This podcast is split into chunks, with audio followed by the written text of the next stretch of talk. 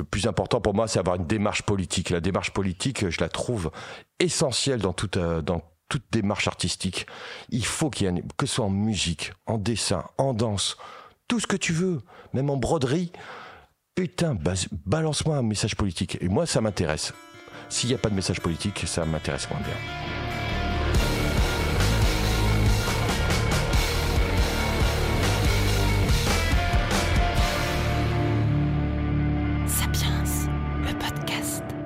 Eh bien, euh, bonsoir euh, mon ami euh, Matt Peck, comment tu vas?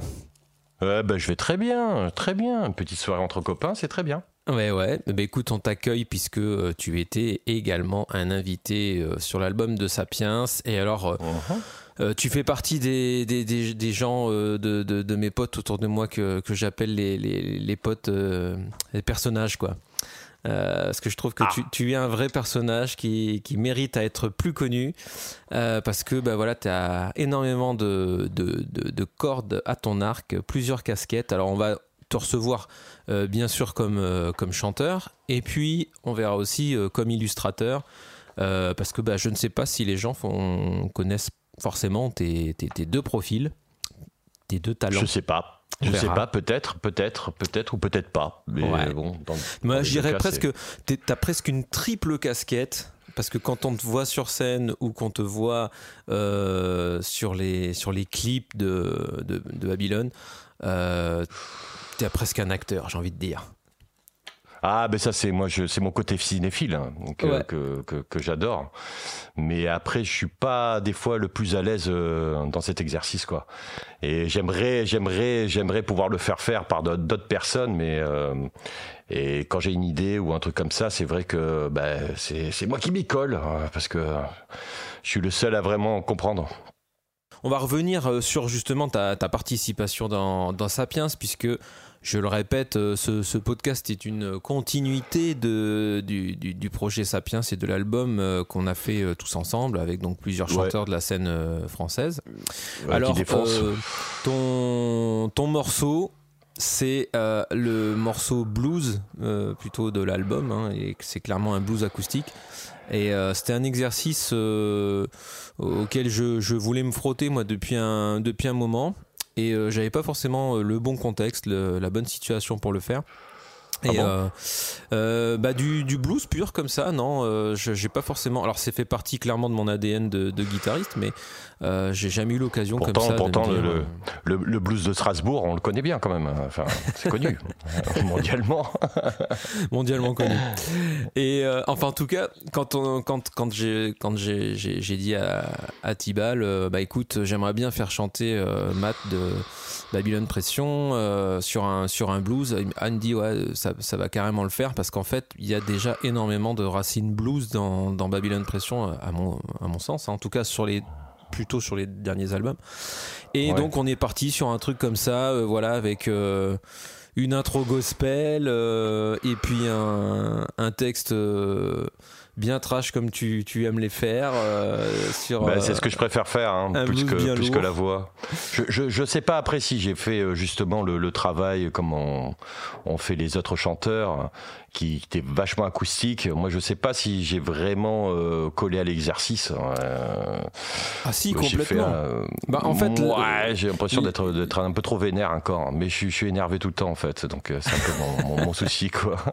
Ouais, mais moi, ce que je voulais surtout à chaque fois des uns et des autres, c'était euh, trouver justement bah, ce qui fait toute votre personnalité et tout votre, euh, votre univers, votre univers pardon, euh, musical. Donc, fait du Madpeck, c'est là où je t'attendais c'est ce qui est cool.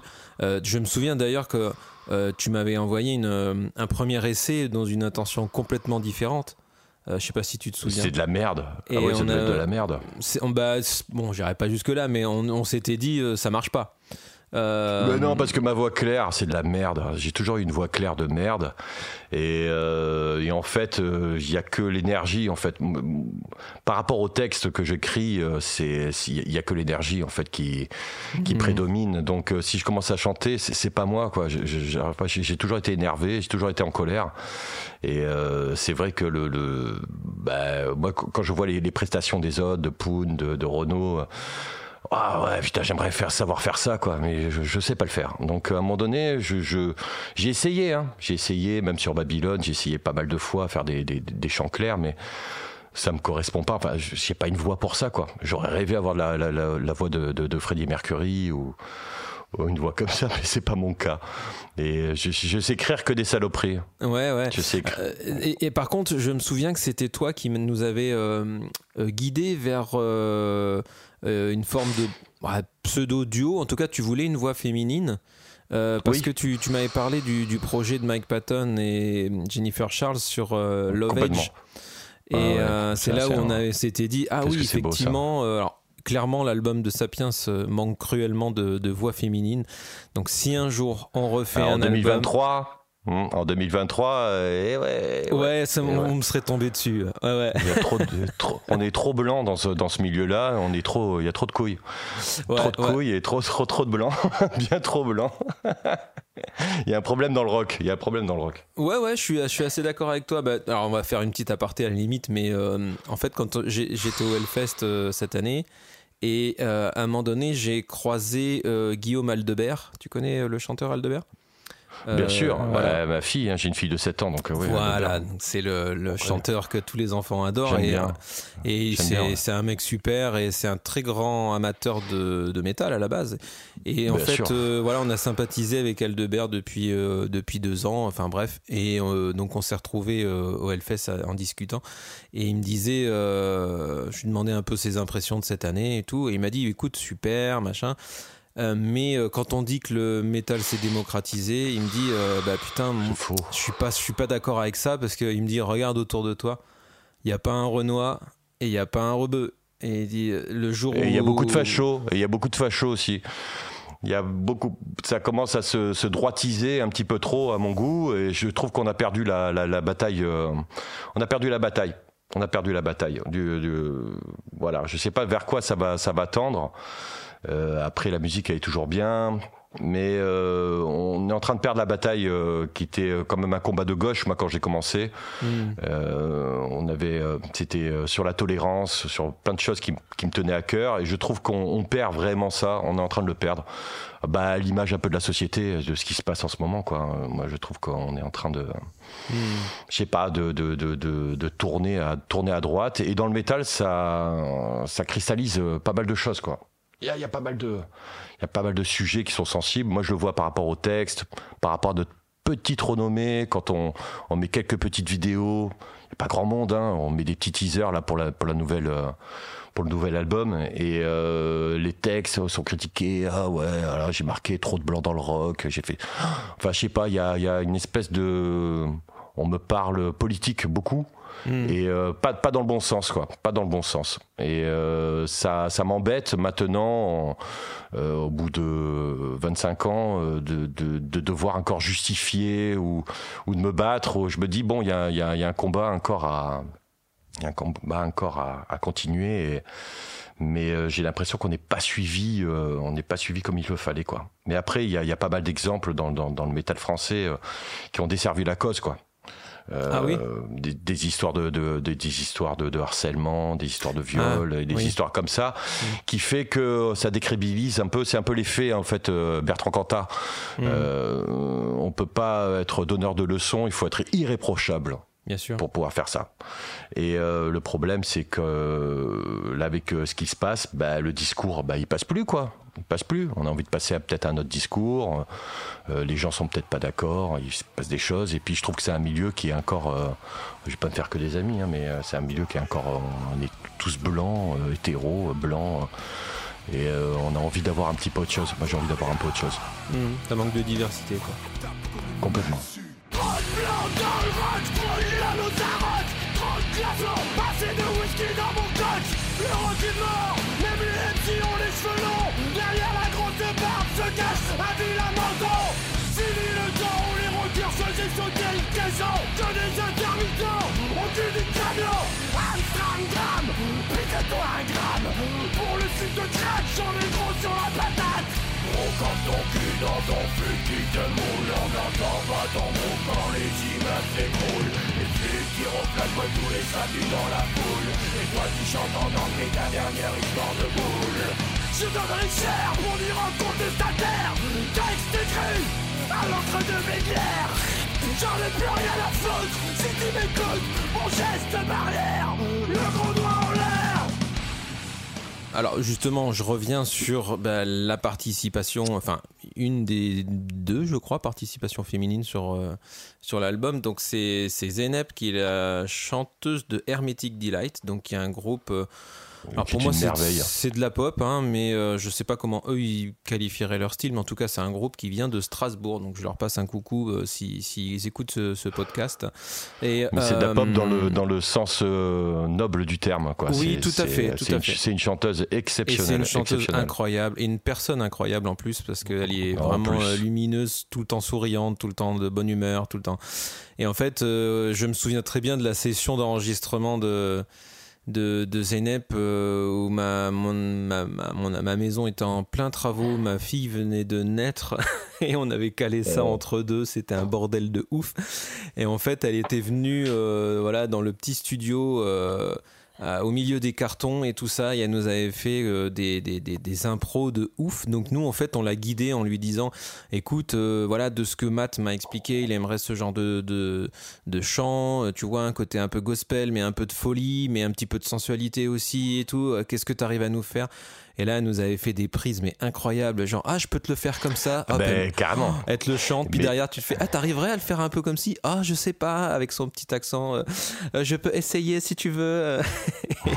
et là, mais, mais le truc, c'est que. Elle est trop forte. elle est trop forte et ça aurait dû être elle qui devait être en, premier même. Euh, tu vois, ça devait pas être moi. Enfin, après, je, je, je, je, comprends le truc, quoi. Mais elle, est, elle a une voix magnifique. Elle a travaillé bien plus que moi. En tout cas, pour la euh, prochaine, si un jour il y a un Sapiens 2, on fera un morceau avec euh, Zeynep au chant euh, lead. Et, moi, et moi en bocal. Et moi, et, voilà. et toi qui poussera des cris. et moi dans les bacs. Et moi dans les bacs avec grand plaisir. En tout cas, vous pouvez, retrouver, euh, vous, pouvez, vous pouvez retrouver aussi tout ce beau monde, et notamment aussi Victor de Dirty Deep qui nous avait fait une, un super solo d'harmonica. oh là là, aussi magnifique. Ouais, ouais, qui est, qui, est, qui est, très très fort. Victor, on lui fait un bisou. C'est encore de la scène alsacienne, tout ça. Bah, Il y a pas un gros bisou aussi. Pat au piano, vétéraire, qui avait, euh, bah, qui m'a aussi euh, enregistré les pianos de l'album, le, mix de l'album. Euh, Cédric Grob qui était à la batterie. et en fait, voilà, tout ce beau monde. On avait fait une session vidéo à Strasbourg avec un suite à un passage de Babylone à, la Maison Bleue. Tu te souviens? Et on avait filmé ça dans je, notre crois que Je, non, je crois que je, on était, j'étais pas en J'étais pas sur la route avec Babylone, j'étais avec, euh, j'étais pour une expo en fait euh, d'Elvis Dead. Ah, t'as raison, euh, ouais, t'as raison. et, en tout cas, on avait profité de ta présence dans le coin pour filmer ce truc-là et on avait fait quelques prises complètement à l'arrache, mais au final, euh, on avait passé un trop, bon moment. bien passé. Et puis, euh, c'était cool de le jouer en live, quoi. C'est vrai ben que c'est ce qui manque pour Sapiens. On a envie de. C'est ça. On a envie d'un jour d'avoir une un concert avec tout le monde. Ça pourrait être vraiment sympa, quoi. Bah, t'es le es le, le, seul qui a pu avoir euh, ce semblant d'expérience pure, enfin live à 100% où les, on était quasiment au complet. les autres, à chaque fois, on a dû adapter avec des voix, voix guitare de manière très épurée. Alors ce qui donne euh, un autre sens au morceau et qui est très bien aussi. Mais en tout cas, la formule live, voilà, t'es le seul à, avoir pu euh, avoir ce petit kiff, quoi.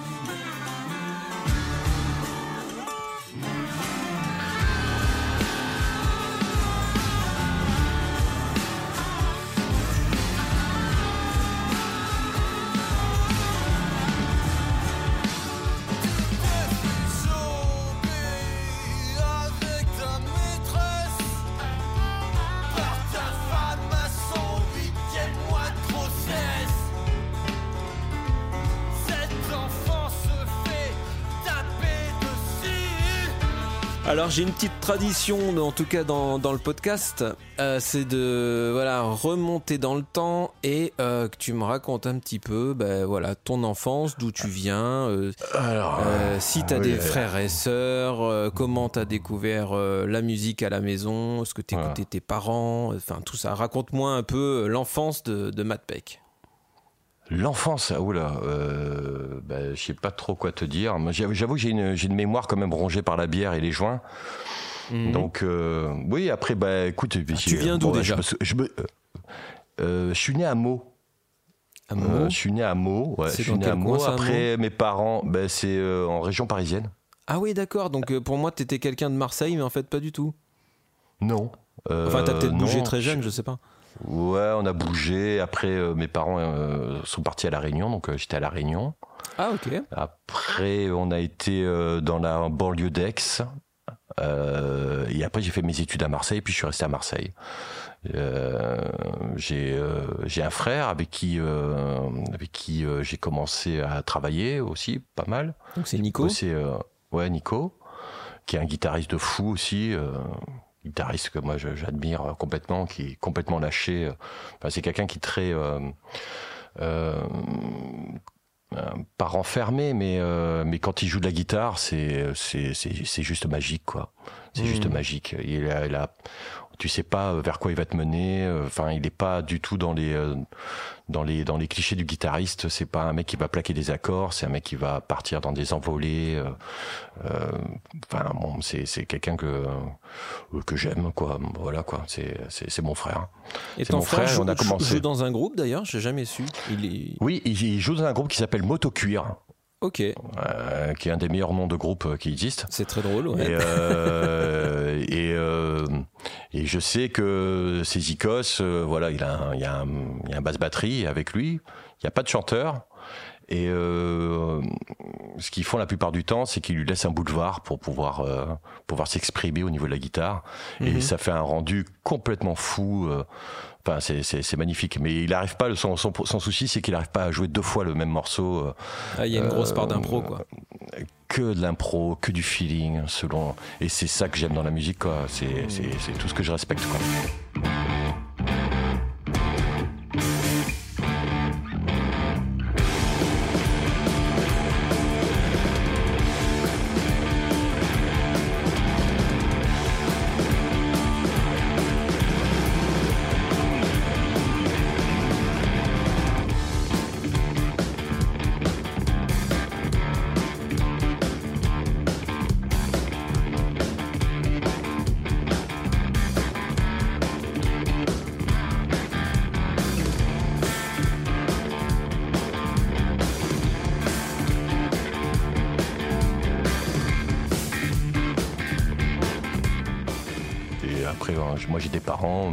Qui sont un peu hermétiques à la musique. Ah ouais Qui m'ont ouais, qui m'ont jamais vraiment encouragé là-dedans.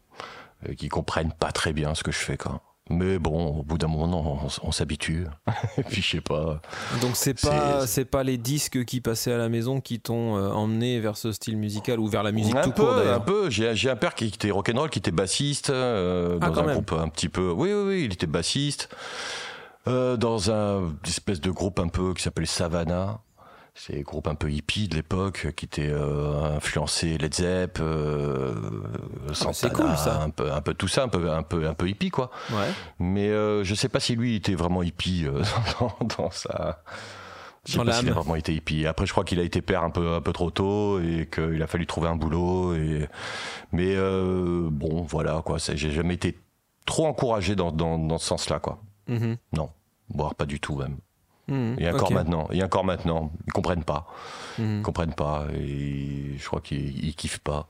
Mais, bon, c'est normal ils, aussi. comprennent pas le comment dire, ils comprennent pas le concept Babylon Pression ou ils comprennent pas le fait que tu aimes faire de la musique? Je crois les deux. D'accord. je crois les deux en fait. Ils comprennent pas en fait ce que je fais. Moi, j'ai voulu à un moment donné, même sur l'album Allez tous vous faire foutre, qu'on a sorti en 2011, euh, comme je savais que mon père, euh, c'est un super joueur d'harmonica, j'avais dit, bah tiens, viens jouer. Il avait joué, quoi. Il avait mmh. joué, il a fait l'intro et tout, etc. Et puis un jour, je dormais chez mes parents, Et j'entendais mon père, en fait, qui était dans le bureau à côté, euh, de sa pièce à lui, quoi, en fait. Et il écoutait. Il écoutait, il écoutait, mais il écoutait que, en fait, la partie où il jouait lui. dès, que le chant, dès que le chant démarrait, en fait, il arrêtait, il reprenait du début, tu vois, c'était genre l'harmonica sur l'intro. Et il écoutait que sa partie, quoi. Et je me suis dit bon bah j'ai compris quoi. Mais après je sais que ce que je chante c'est pas c'est c'est particulier quoi. Ouais, c'est particulier, bah, c'est un, un putain de défouloir, c'est vulgaire. Hein.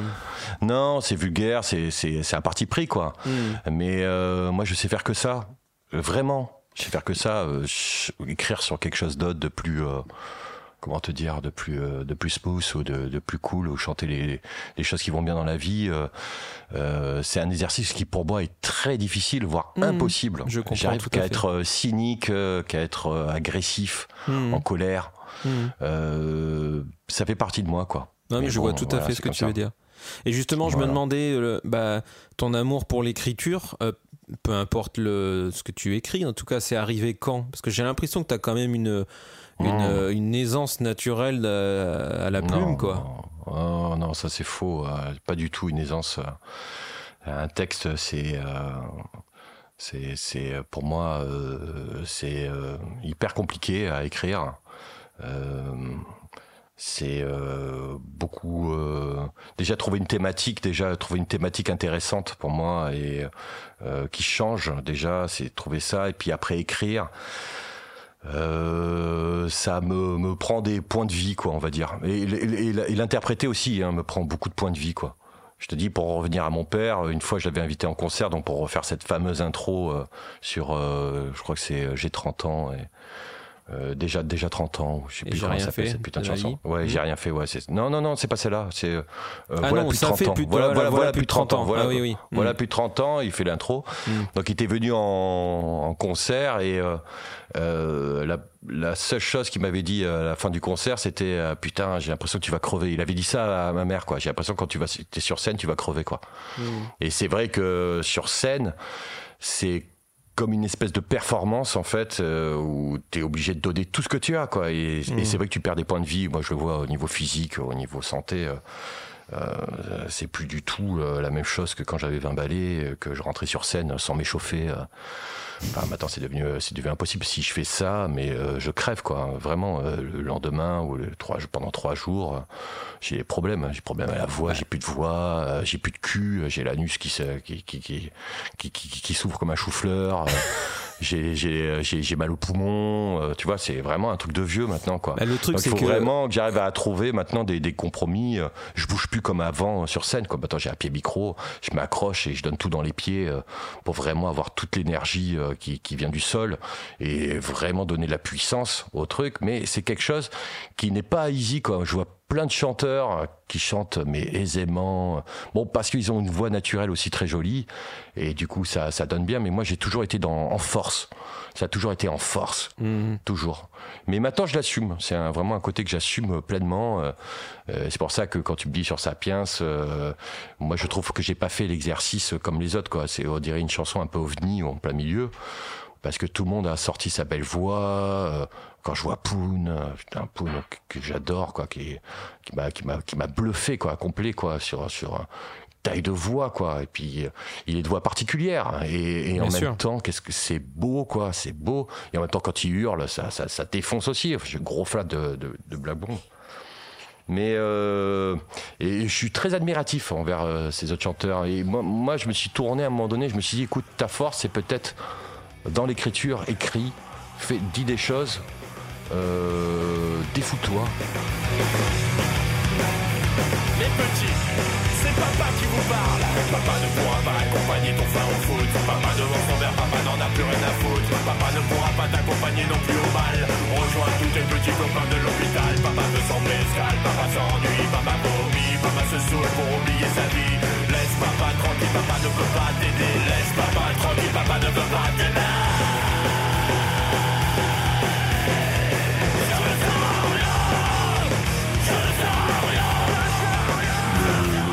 Vraiment la révélation, ça a été euh, quand avec Babylone, on, a, connu Seb qui chantait avec moi, qui était le deuxième chanteur qui chantait en raga à la base. Ah oui, donc sur le premier album. Sur, Classe X, une démo qu'on avait faite avant, et après Négative Génération.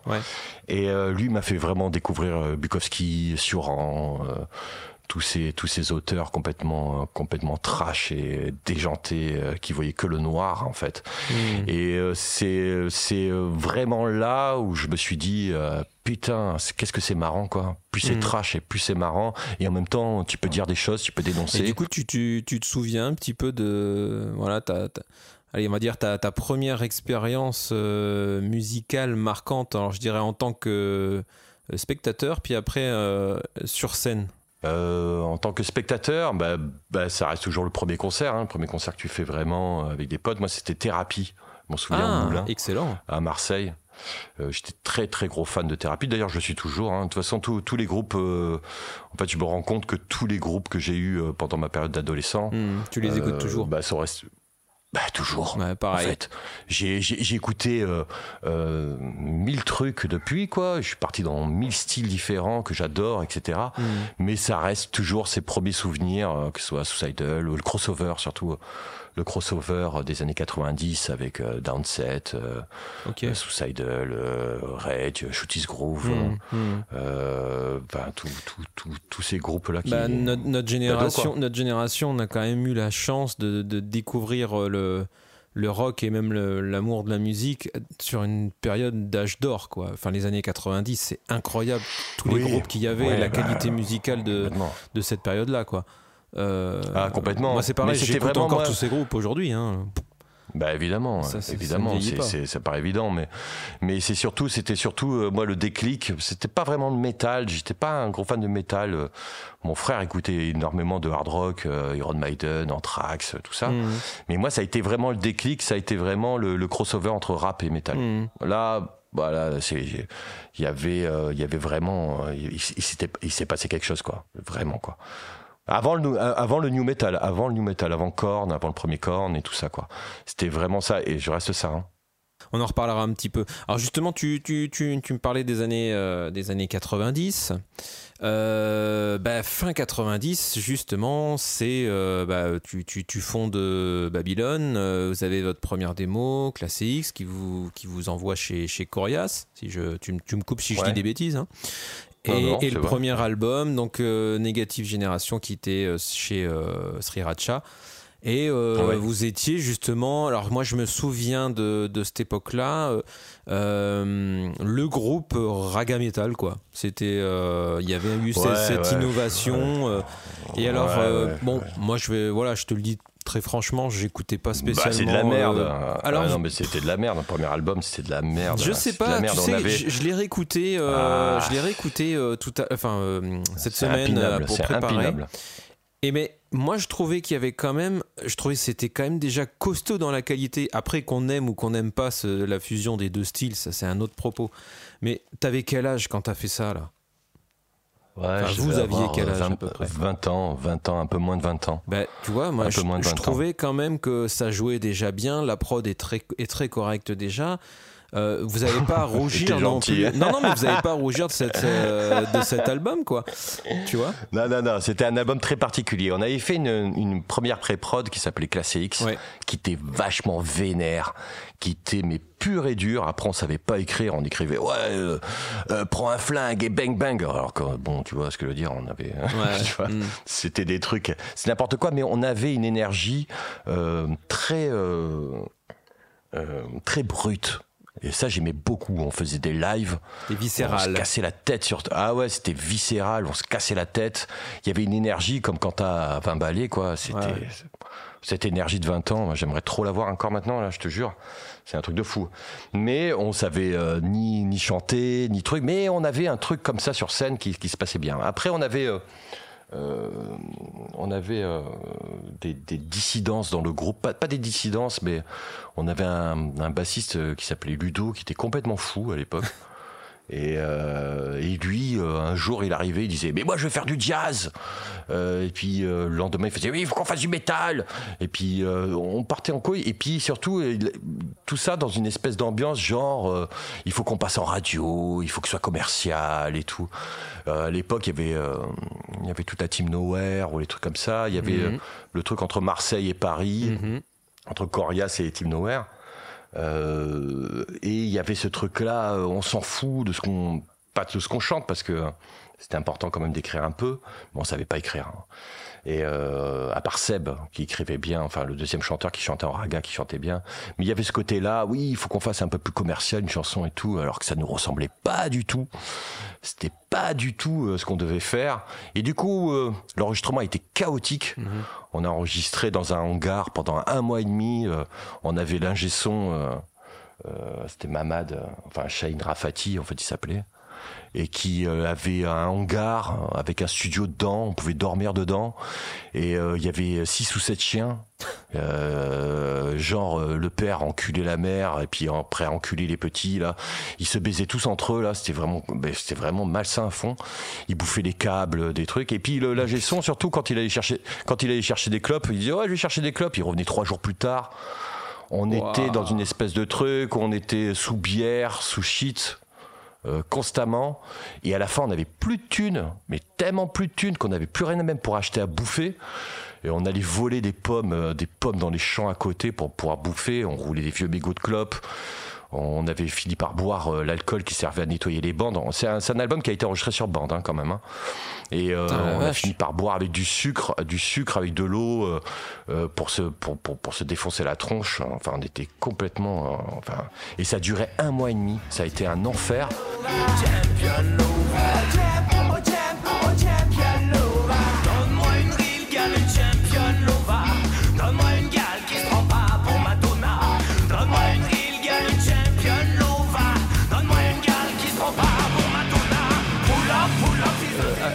À, la suite de, la sortie de cet album, vous avez enchaîné quelques grosses tournées. Donc j'ai souvenir de, du bah, tournées, euh, et puis de ah oui, Corias Tour, Corias Tour, tout ça là. Donc y a, avec euh, Tripod. Euh, ah, Fischer, bah, ouais, on a fait. et Lofo. Et il me semble d'ailleurs que c'est. Alors, ça, c'était donc entre 2004 et 2007 il me semble mmh. avoir vu un concert à la laiterie, euh, eh, Lofo, Babylone, et le troisième, c'était qui? Tripod, je crois euh... Ouais, il devait y avoir Tripod, euh, bah, plus que ça, non? Il devait y avoir, euh, comment il s'appelait euh, il n'y avait pas Fischer, il n'y avait pas Fischer, il y avait Fischer Peut-être aussi. Fischer, ouais, je, je sais plus, il me semble qu'il y avait. il y avait Watcha, il n'y avait pas Watcha aussi, il n'y avait, pas, il y avait pas la totale, il n'y avait pas la fine équipe. C'est possible, honnêtement. Je me rappelle, moi, de vous et de Lofo. Ah non, il y a, je crois que le dernier groupe, c'était Eyeless, c'est possible ça? Ah oui, carrément. Qui était bon d'ailleurs. C'était bon. Hein. Voilà, voilà. Ah, ça, ça a envoyé le steak, ça. Ça a envoyé le steak. le steak et donc je, je crois que c'est mmh. la première fois donc que je, je, vous ai vu en concert. Et donc c'était. Eh ben, ça n'a pas dû te plaire. Voilà, période raga. Et non, j'avais pas. Enfin. Ça m'avait pas ah, parlé. Il y, avait Seb encore au chant Oui, parce que je me rappelle encore que... J'ai une très très mauvaise mémoire. Euh, je suis rongé par la bière et, les joints. Et, mais j'ai une très très mauvaise mémoire. Mais euh, il y, a, y, a, une tournée, en fait, il nous a, nous a, quand il a quitté le groupe, il a quitté le jour même, en fait, d'une grosse tournée. Alors je sais plus si c'était le Corias Tour ou le Sriracha Tour. Je me souviens pas. en tout cas, je me souviens qu'il y avait euh, des touches raga dans votre son. Donc, euh, je suppose ah bah que ça, va, devait être il devait être là. Ouais. Bah, ça devait être la bonne période. Là, avait une bonne énergie. Il devait y avoir un truc sympa. Et derrière, vous avez eu de la diffusion sur, euh, sur MCM, même, je crois. ça, je m'en souviens pas. Je te rappelle même ah pas. Ouais, il me semble que, que je sais plus quel clip chez, chez vous. bah, je crois une négative génération d'ailleurs. le clip que j'avais fait, on avait fait vite fait dans un garage avec des vieilles caméras là, des vieilles cassettes. On avait fait le montage. ça a été le premier clip, ça, le premier clip que j'ai fait. Hein. Donc, c'est marrant parce que tu, tu, tu parlais de, justement de, cette période-là avec les. je me souviens pas de C'était la période des collectifs, quoi. T'envoyais envoyais des collectifs partout, c'était la grande mode. Carrément. Et j'ai eu, euh, j'ai eu récemment euh, Matt euh, d'Hôtel, donc de, de Bucco, qui, qui était guitariste de Wunjo à cette époque-là et, euh, ah. et qui, qui lui a, intégré euh, bah, la team Nowhere en cours de route parce qu'il il a intégré Wunjo au, deuxième album, il me semble. Et, ah bah c'était la team. Et qui me disait que c'était, c'était, enfin lui en tout cas, il en garde un très bon souvenir de cette période où euh, bah, il y avait quand même une synergie en France. Il se passait quelque chose autour du rock, euh, du métal, que euh, oh, bah, peut-être que certains collectifs, peut-être, alors pas se tirer la bourre, mais gentiment, mais en tout cas peut-être se tirer les uns vers les autres vers le haut, tu vois. Euh, et, que lui aujourd'hui bah, il a encore des contacts avec, euh, avec tous ces gens de, cette scène qui n'ont pas forcément tous d'ailleurs continué dans la musique tu vois mais que voilà pour lui c'était vraiment un, âge d'or euh, une période un peu, un, peu dorée qui, qui, me dit je pense que ça, ça ne se reproduira plus parce que à cette époque-là, il les, les, y avait du, du, pognon sur la table, tu vois. Il, me racontait des anecdotes avec ah, Enhancer ou qui, qui, euh, qui avait une, un label qui leur mettait euh, voilà, un budget de ouf dans la promo et ah tout ça. Eh eh je voulais savoir, eh toi, bah, de, voilà, côté marseillais, euh, quel, quel, quel regard tu as là-dessus? Et puis bah, aujourd'hui, si tu as encore des contacts avec certains de, de, ces gens, est-ce que tu sais ce qu'ils sont devenus? Est-ce que vous faites des choses ensemble? Bah non, pas trop, non, je te l'avoue, pas trop. Après, c'était une, très belle période. Ça a été une très très belle période, la période Corias. On a fait des, très belles scènes, on a des rigolades, des rigolades de fous, euh, des très très beaux concerts, euh, des, des, super souvenirs, honnêtement, des super souvenirs avec tous les gens qui étaient à l'époque euh, dans Corias. Mais ça s'est fini un peu en autre boudin, un peu tout ça. Bah, c'est ce que j'allais dire. Mais, c'est un peu tous d'ailleurs, parce que la Team Nowhere, c'est pareil. Hein. Ça, ça a fini comme ça du jour au lendemain, on n'a pas trop compris. Euh, la différence, c'est que la différence, c'est qu'ils avaient, euh, ils avaient la tude, comme tu dis. Ouais, ils avaient, il y avait, des moyens. il y avait, il y avait des labels, il y avait des choses qui se passaient. Ils étaient à Paris, c'est là où tout se passait. Ils ont eu les moyens de faire des albums euh, vraiment. nous, c'était plus à l'artisanal, quoi. Mhm. Tout le monde, mhm. à l'artisanal. Mais il y avait une espèce d'énergie, que ce soit dans Hetz, dans Tripod.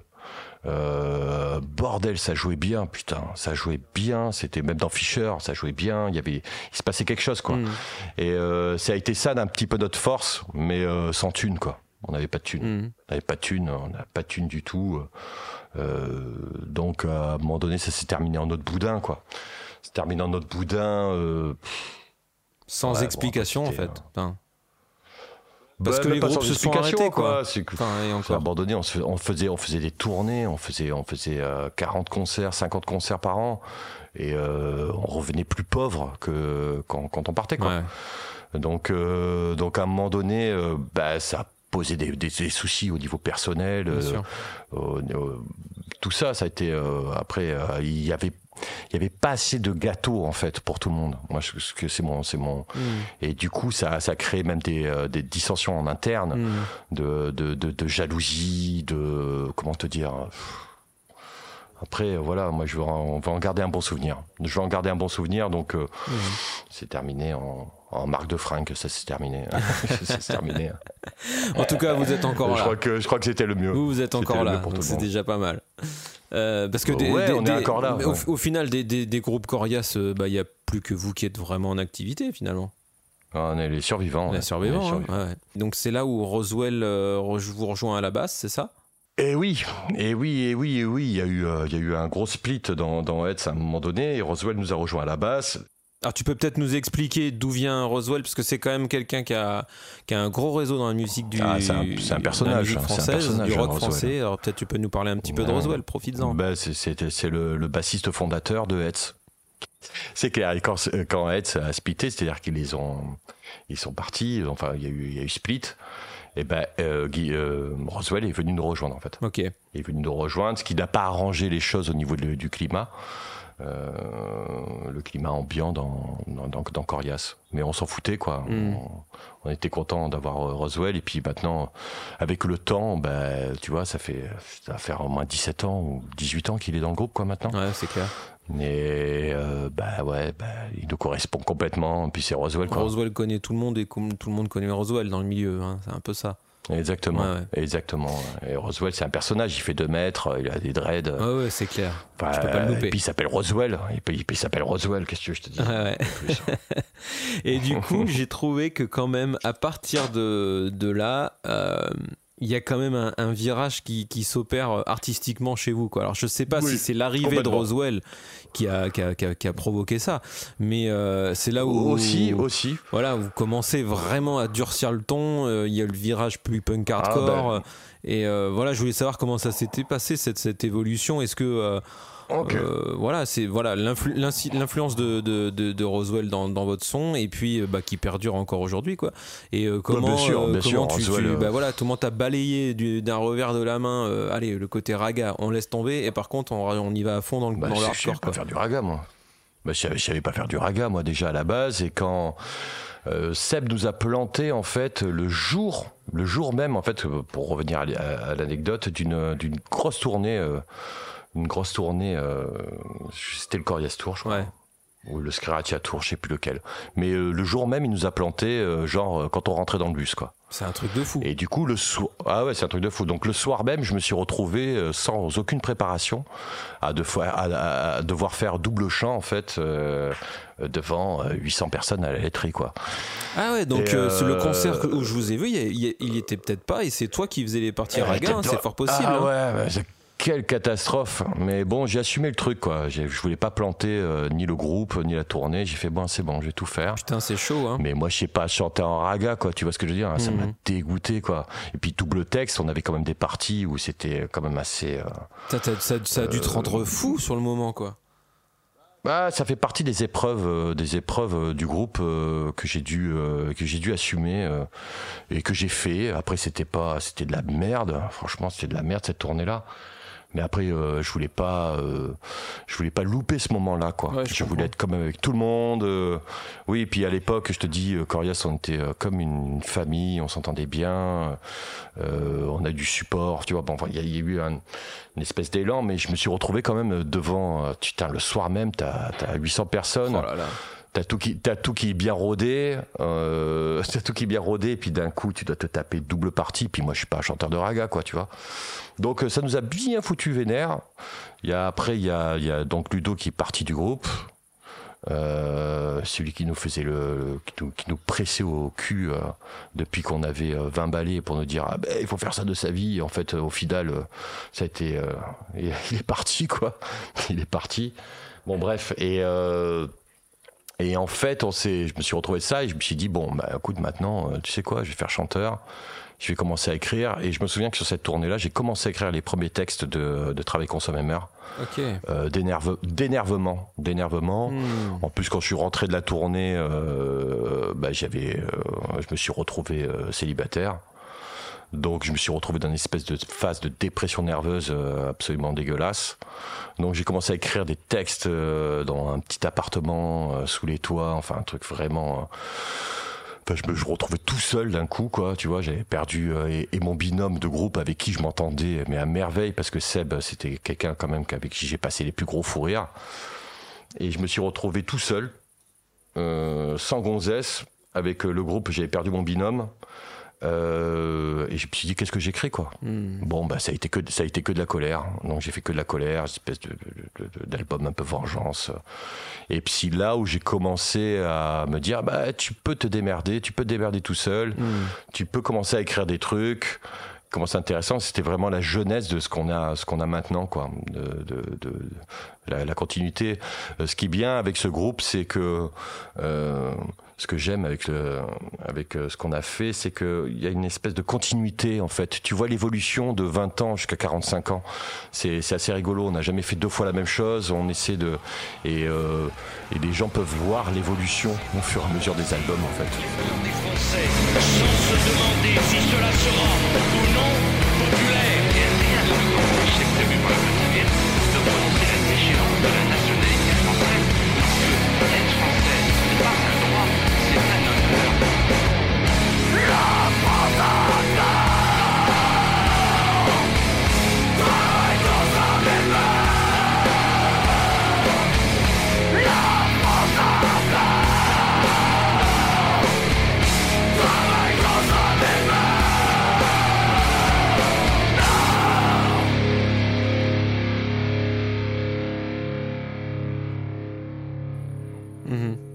Ouais, je pensais, euh, je pensais qu'en fait, alors c'est super intéressant ce que tu dis parce que on n'a pas, nous, bah, on a un regard extérieur sur, forcément sur, sur le groupe. Et j'avais pas imaginé forcément le contexte qu'il y avait derrière de ce que tu avais pu ressentir et de ce que tu me racontes, c'est un peu le, truc qui a libéré ta colère, ou en tout cas où tu t'es autorisé à, la laisser s'exprimer. La colère, j'ai toujours eu en moi. Hein. J'ai toujours eu une colère euh, depuis, depuis tout petit. Euh, je te dis, on a, on a des, un contexte familial. Parce que dans, dans, Travail Consommer, c'est quand même un album, je trouve, très politique et euh, où tu, tu, tu, tu, en gros, tu prends la tête des gens et tu la mets dans leur caca, quoi. C'est pas le but, ouais. ouais. Ben, je trouve que si l'art il est pas politique, c'est pour moi ça, ça, ça, ça, ça, ça, ça, perdure pas, quoi. Il faut que l'art soit politique parce que si tu t'exprimes pas, euh, si tu n'arrives pas à exprimer ça à travers un micro ou à travers une toile ou à travers quelque chose. Bon, pour moi, ça n'a, ça n'a pas de sens, quoi. Et c'est marrant parce que tu as fait un album finalement. Hein. dans, comment dire euh, dans ce que tu me racontes, en gros, tu avais euh, voilà, des ressentis euh, personnels qui t'ont clairement meurtri. Et au lieu d'exprimer des textes finalement très, très perso, justement sur, sur ta colère, ta, ta déception, ta peine, je ne sais quoi, tu as décidé finalement de, l'exprimer justement sur une échelle très universelle en, en, essayant d'englober la société quoi, et de, de, parler des problèmes de la société. Donc tu as fait un truc, tu vois, euh, très universel alors que qui provenait d'une rage très intérieure euh, au départ. Quoi. Tu vois ce que je veux dire? Ouais, ouais, ouais, je, je, je, je, je capte de toute façon, dans, dans, la, dans la manière dont, dont, j'écris, je pars toujours en fait d'une expérience personnelle, d'un ressenti personnel, pour partir après vers l'universel et, et partir vers, euh, vers euh, voilà que, que soit une thématique beaucoup plus générale en fait. Hmm. Mais euh, euh, je sais qu'avec le temps, en fait, il faut réfléchir un petit peu. Il faut jamais être dans l'affect euh, hmm. tout de suite. Tout à fait. Ça, ça peut, ça peut poser euh, des, des, des, gros problèmes et après qu'on regrette. Quoi. Il faut avoir un peu de recul, c'est un peu sur la situation. Et c'est ce que j'essaie d'avoir un petit peu. Après, Babylone, ça reste un grand défouloir pour moi, hein. un très grand défouloir. qui me fait du bien, qui me permet d'être d'être gentil, d'être d'être cool après avec mes amis, ma fille, ma famille. Hmm. Mais j'ai besoin de sortir cette part sombre et je l'assume. Mais c'est un, un, peu l'histoire du, du, métal en général, de, cette musique-là. C'est qu'il y a, il y a, il y a ce mhm. côté euh, euh, exutoire qu'on a, qu'on a tous, euh, où on, en gros on assume notre, c'est la mort, hein. dark side. C'est la mort. on l'assume dans ah, la, musique. et, la mort. Parce que très souvent on a ces clichés des gens qui nous disent euh, ah bon, toi tu fais du métal, mais t'as l'air tellement gentil dans la vie. J'imagine qu'on t'a dit ça mille fois aussi, tu vois. Et euh, tu ah, dis. Mais moi, c'est à chaque sortie de scène. Ah bah t'es gentil, toi, t'as l'air cool. On dirait, que je suis, on dirait que je sors du bureau à chaque fois ah en sortant de scène. Et, en fait, on, a tous le même discours en disant bah ouais, mais tu sais, euh, bah, nous, tous les métalleux, on est un peu dans, on est un peu le même genre de, de personnes. Qui, qui sont euh, des gens en général très gentils, très calmes dans la vie, mais parce qu'on a cet exutoire dans la musique carrément. Euh, qui nous permet de, de l'être. Euh, bon, bref, je reviens sur le côté politique, pardon. de, de ouais, parce que positif, tu vas pas en trouver beaucoup. Non, il n'y en a pas beaucoup, j'avoue. à part notre amitié, bien sûr. Bah, bien sûr, mon poulet. Bien sûr, mon gros lapin. Et ouais, je disais, pour le, le, contexte politique, c'est marrant parce que je me suis replongé un petit peu euh, en préparant le, le, podcast là. Donc, quand je réécoutais justement euh, Travail Consommer, vous mettez souvent des, des, samples dans les, dans les morceaux ou entre les morceaux. Alors, on entend, euh, on entend De Villiers. oui, c'est ça, oui. on entend. Sarkozy, tout à l'époque. Ouais, c'était l'époque. Ah, ça prend un coup de vieux maintenant. Hein. ça prend un coup de vieux. Bah, alors, c'est marrant parce que c'est ce que je me suis dit. Alors c'est marrant, hein, je me suis fait exactement la même réflexion que toi en, me disant, en, me disant, ouais putain ça, ça devait être vachement daté et tout maintenant. Et en fait quand tu regardes, ça m'a fait un peu froid, froid au dos, dans le dos pardon, c'est que euh, si tu prends le contexte de l'époque, regarde, on, sortait donc, euh, ou on était en tout cas en pleine euh, guerre en Irak.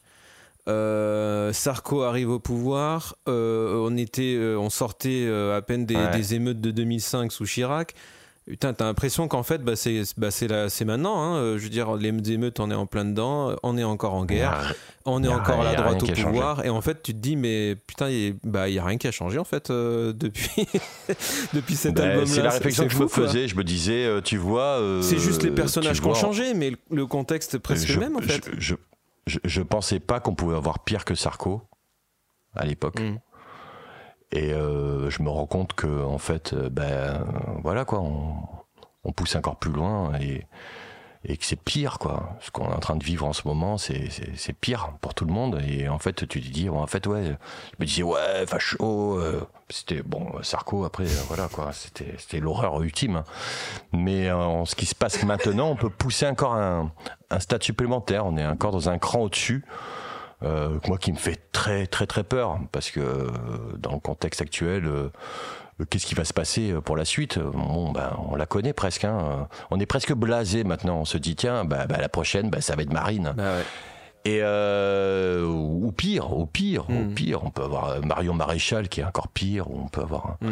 on peut pas avoir un, Zemmour. Bon, il s'est grillé, mais bon, on l'entend trop. Hmm. Mais mais je me dis bon ben voilà, en fait, on prépare le terrain. Sarkozy a Sarkozy a amorcé un truc qui était de libérer la parole hmm. de, de, la droite, de la droite. Là, ça lui a permis de se faire élire, ça lui a permis un truc, mais ça a déclenché, c'était, il, il a ouvert la boîte de Pandore.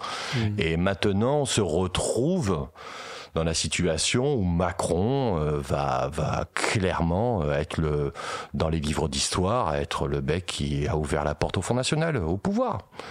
Et euh, je ne pensais pas qu'on pouvait arriver à, à ce arriver à ça quoi. Ça me fait halluciner quoi en fait. Et c'est pour ça que même dans la dans le contexte actuel je comprends pas pourquoi on n'a pas plus de groupes engagés pourquoi on n'a pas plus de groupes dans le rock euh, qui se battent pour ça qui euh, tu vois qu'on n'est pas une plus une grosse conscience politique et se dire c'est maintenant qu'il faut commencer le combat, il faut le continuer. Mmh. Le combat, il fallait pas le faire quand euh, justement on savait qu'on était un petit peu, euh, euh, comment te dire, on était, on était protégé par tout ça, quoi. Tu vois, on, sentait, on était à l'aise, quoi. tu vois, on sortait, on se disait, c'est jamais ça arrivera, donc tu peux taper sur le Front National. Maintenant, c'est le moment de taper sur le Front National, enfin le Front National, le Rassemblement National, pardon. Mmh c'est le moment de taper sur les fachos, c'est le moment de dénoncer, c'est le moment de, dire maintenant ça va pas, c'est pas ça. Il euh, y a, y a, y a, il faut maintenant on est en train de, de condamner la tolérance dans ce dans ce putain de pays quoi on est en train de dire que quand t'es tolérant bah t'es une merde ou t'es un connard ou t'es es un extrémiste ou attends t'es là mais c'est pas possible c'est juste euh, aider d'autres humains enfin, enfin Enfin, c'est un peu cliché ce que je suis en train de raconter, mais euh, et je trouve que euh, ouais, ça serait quand même pas mal que les groupes se, se, se secouent un peu et, surtout dans la scène rock et qu'on y aille et pas juste ouais capitaliste et puis je te balance les, billets dans un clip. Maintenant, on a besoin d'avoir des trucs. Quand tu vois euh, la chanson L'odeur de l'essence d'Orelsan. Ouais. C'est ça. Ouais, tu vois cette chanson-là tout à fait, Putain, euh, bah ouais, d'un coup ça ouvre un peu les consciences. Les gens se disent ouais, c'est cool et tout. Bon, j'aurais voulu euh, très honnêtement qu'il fasse un album entier comme ça. Hein, et ça aurait pu être le Rage Against the Machine euh, du, du, du, rap. Mais on a besoin d'avoir un peu des Rage Against the Machine français et tout. On a toujours l'impression que ça se passe à l'extérieur, que ça se passe ailleurs. Mais là, c'est en train de se passer en ce moment dans ce pays. On est en train de tout le monde se radicalise. Euh, c'est euh, c'est pour moi ça me fait très très peur pour pour pour ma fille pour euh, mmh. pour ce qui va se passer l'écologie tout ça c'est des thèmes qui me tiennent à cœur mmh. C'est pour ça que je, je, je voilà, c'est sur le truc du texte en français. Je crois qu'il est temps. ouais, ça serait pas mal qu'on ait quelques groupes, quelques groupes qui justement qui, qui balancent un peu comme ça et des groupes de jeunes surtout, et des gamins, et des gamins, et que les gamins se réveillent un peu. Il y a les et, euh, un petit peu, ce truc. au Car Crash Control. Ouais, bah, ouais c'est, c'est, c'est, on est plus dans l'absurde euh, avec eux. Ils ont un, sur un, un discours euh, très marrant, c'est bien écrit, c'est bien chanté, mais il n'y a pas cette conscience politique que moi j'aimerais beaucoup avoir. Quoi. Après, hmm. chacun son style. Peut-être un peu plus dans le. je respecte hein, énormément. mais, hmm. mais je comprends ce que tu veux dire, oui, oui. Punk, hmm dans le punk, dans, dans, dans, même revenir même au crossover entre rap et métal, avoir des rappeurs qui viennent chanter euh, avec la puissance du métal, avoir ce, retour en fait au crossover. Crossover, c'est pour moi c'est super important, même dans le métal, pourquoi pas? Hmm. Après t'as Gojira et tout, ils chantent pour l'écologie, etc. Mais euh, euh, on, a, on, a, on, a, on a ces groupes, euh, on a ces groupes français. merde, j'ai envie de dire quoi. C'est t'es un groupe de musique, t'es es, un rocker. C'est combien de groupes français ont vraiment réussi à l'international ou en France Ah bah en chantant ça- en anglais? Ah bah oui. Mon avis, en tout cas, mon approche artistique euh, par rapport euh, euh, à ce que tu dis et euh, à ce que je produis en, en tant que musicien, tu vois, euh, j'ai exactement les mêmes préoccupations que toi, notamment ce que tu disais par rapport au, à, ce à l'héritage qu'on va laisser à nos gosses sur la politique et sur l'écologie. Mais c'est pas que je décide de fermer les yeux là-dessus, même si je suis de nature relativement assez fataliste comme euh, personne, mais euh, je me dis, bah écoute, euh, puisque j'ai un peu le sentiment que moi, à ma petite échelle, je pourrais pas changer le monde, j'essaye, de montrer les, les belles choses à mes enfants, tu vois. Et j'essaie de les éduquer plutôt dans l'exemplarité du beau plutôt que dans l'exemplarité de la révolte. Même, je dis pas que c'est mieux, mais euh, c'est pour t'exprimer, peut-être, tu vois, je, préfère à la limite leur laisser euh, euh, un album comme Polaris qui va parler de, de rêverie, qui va parler de d'humilité euh, de par euh, tu vois tu vois ce, ce côté euh, en gros ben ouais on n'est qu'une poussière dans l'univers quoi. Et arrêtez de arrêtez de, de, de vous prendre pour ce que vous n'êtes pas tu vois. Il y a il y a beaucoup il y a beaucoup de messages cachés en fait dans Polaris. Euh, je pense que mes Polaris qui J'espère que mes, mes enfants, quand ils le réécouteront, quand je serai vieux, voire même plus là, ils, ils- ils- ils comprendront peut-être les messages cachés qu'on a mis derrière, tu vois. Alors c'est peut-être, voilà, c'est juste pour t'expliquer que euh, il y a peut-être plein de musiciens qui qui sont pas dans cette révolte et qu'il faudrait peut-être le faire, mais il y a peut-être un côté, euh, ouais, bah, Ouais, je comprends. on n'a plus envie, on n'a pas envie. J'ai pas, moi, j'ai pas envie d'être dans la, j'ai plus envie d'être Ouais. dans la colère, j'ai plus envie d'être dans, dans, dans, dans cette énergie là, quoi. Ouais, je comprends. Je comprends ce que tu veux dire. Après, euh, euh, comment te dire Ça dépend peut-être aussi des personnalités, tout bêtement. Hein, mais... Après, tes enfants, tes enfants, ils, ils- ils vont devoir apprendre l'anglais avant de comprendre ce que Mm, tu vois, ce qui se passe dans Polaris, quoi. Tout à fait, tout à fait. Et euh, Mm. peut-être que si tu l'exprimais en français, moi, je, je- moi, je suis un. Après, je suis pas, je suis pas objectif. hein. Non, mais je dis pas par rapport au Euh, choix de la langue, mais plutôt au choix de la thématique. Quand tu dis euh, que voilà, il manque, il thématique, manque oui. de, de- ça manque de groupes qui, qui, qui se révoltent, quoi. Mais on a besoin euh, de groupes justement qui parlent de l'écologie. On a besoin de, de- Mm. de groupes qui parlent de, de, de choses qui sont belles, l'immensité, euh, l'espace, tout, ce- tout ce que tu veux. Mais on a besoin aussi dans la période actuelle d'être conscient de ce qui se passe. Hmm. D'être conscient un peu.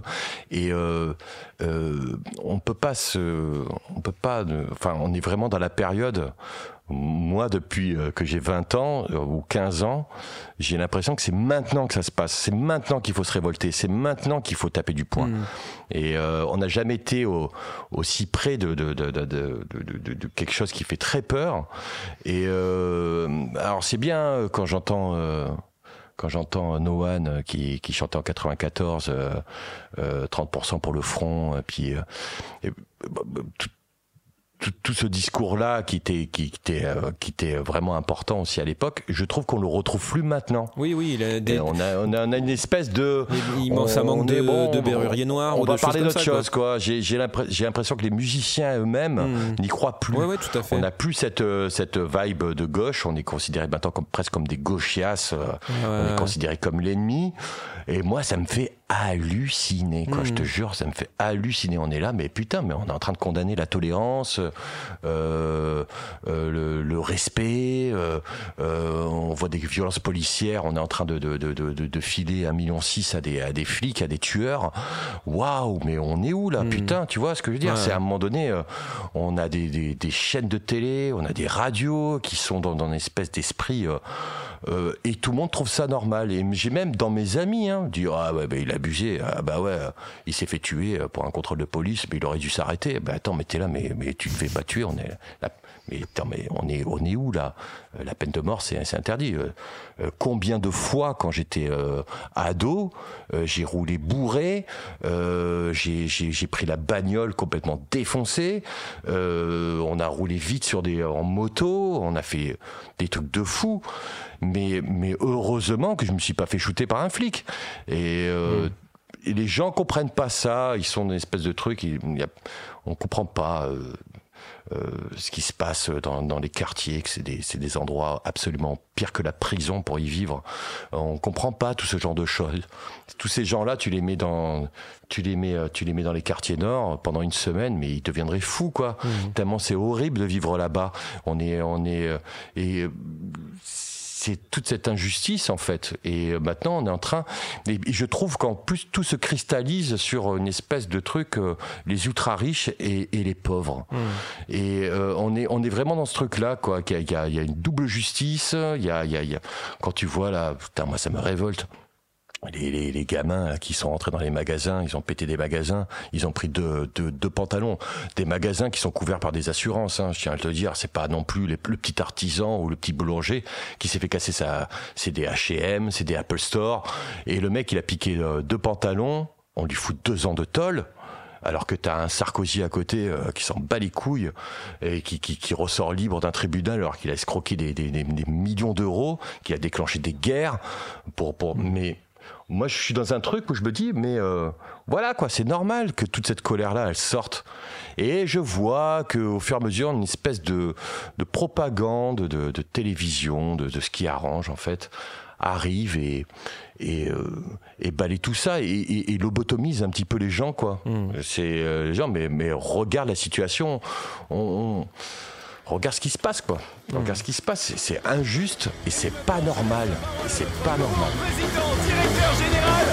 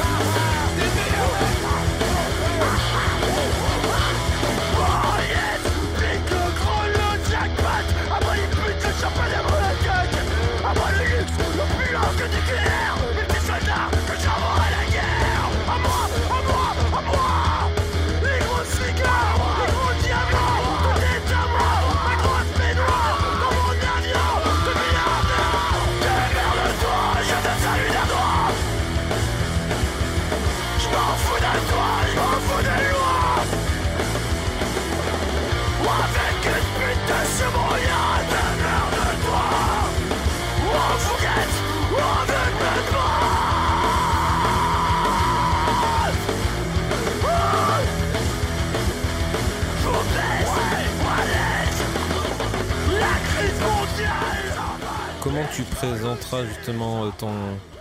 comment tu, ouais, si, comment tu présenteras ton, ton travail à, ta gosse euh, Parce que là, tu as, une fille qui est jeune. Je sais pas. Justement. Je sais pas. Je, honnêtement, je sais pas. Elle veut écouter papa. Euh, elle est là, papa, tu me fais écouter et tout. Et puis je me rends compte en fait que chaque putain de phrase que je dis, je, je dis un gros mot dedans. Bah chaque, chaque putain de phrase, c'est d'un cynisme, c'est une horreur euh, totale. C'est que de la punch. Hein. Moi, ce que je travaille, c'est en punch, un punchline. Ah, mais toi, c'est que des, euh, c'est que des, des, des, slogans de manifestation. tes, phrases, c'est des slogans. Ouais, c'est ça. c'est des slogans, c'est des slogans de manifestation de plus en plus. Et euh, je, je, je, honnêtement, je sais pas. Elle le découvrira quand elle sera plus grande. Elle sera papa. Qu'est-ce que tu veux que je te dise Bon, en tout cas, euh, peut-être plus là. Nous, on s'est connus, euh, alors quelques années encore plus tard, on, continue de dérouler, on fait un, on fait un, épisode un peu chronologique pour changer, j'avais envie. euh, vous veniez de sortir euh, Allez tous vous faire foutre, donc en 2011, qui pour moi c'est votre chef-d'œuvre. Enfin, moi c'est vraiment mon album préféré. Euh, enregistré à l'arrache. Bah, il sonne, pas comme ça a été enregistré à l'arrache. Il sonne ultra roots, il sonne dégueulasse, mais en fait je trouve qu'il est juste parfait. dégueulasse. ça colle parfaitement avec l'ambiance. Euh, c'est un album qu'on a enregistré en été. Moi, j'ai fait mes prises de voix tout seul. Ah ouais, d'accord. Euh, avec un avec un avec un vieux micro tout pourri avec l'ordinateur, je connaissais rien du tout, donc euh, t'imagines même pas les saturations et tout. J'aimais bien, j'étais là, waouh putain, ça sature dans les enceintes, c'est bien. Enfin bon, pour un ingénieur du son, euh, il aurait pété un plomb. Ouais.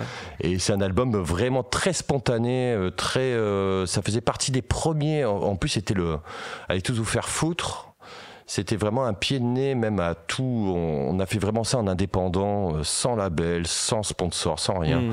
On a juste balancé une cagnotte Itchy. Il y a des gens qui nous ont suivis, qui nous ont filé un peu de pognon, qui nous ont permis de, de tu vois, de, de payer l'album, payer le truc. Et euh, on avait vraiment cette démarche de dire on est libre. On était vraiment libre. C'est la première fois qu'on a été libre sur un album. Et euh, je l'aime particulièrement cet album. Oh ouais, il, est, il, est, génial. On a nos meilleurs compos. On a nos meilleurs compos. J'aimerais bien le réenregistrer maintenant. On, on y pense. Hein. Ah oui. On y pense à le réenregistrer. Ouais, le réenregistrer bien propre. Bah, le problème, c'est que tu sais, tu on risque de te faire exactement les mêmes remarques que nous avec notre premier album. Euh, parce que nous on y pense aussi. Parce que ah bah notre, premier album moi quand je le réécoute je me dis bon j'entends que les défauts et tout ça et je me dis c'est dommage parce qu'il y, a ah des bonnes chansons mais aujourd'hui je le rejouerais euh, tellement mieux tu vois et en fait, il y a plein de gens qui nous disent non, non, il faut surtout pas le toucher parce que justement, c'est. Mais si, il faut le toucher. Les erreurs touche qui font qu'il a, il est, il a son charme et tout. Alors bon, bah bref, on n'est pas là pour parler de moi, mais euh, je reviens sur, sur cet album. Mais il faut le toucher, il faut, que, faut, faut, le refaire. Il faut le refaire, je t'assure, c'est une expérience, à mon avis, qui doit être de fou. C'est une bonne expérience de, de, de réenregistrer et garder les compos tels quels, mais par contre, de réenregistrer euh, comme tu joues maintenant, euh, je suis ah bah sûr, absolument certain que beaucoup mieux, c'est le clair. Ouais. Et, et, et, je me disais, ouais, c'est là où je trouve sur cet album-là, il y a, hum, vous avez rajouté justement des touches de blues euh, dans les riffs. il, y a, il, y a un, peu de slide guitare. Il y a... Mais Julien est un, comment te dire, un.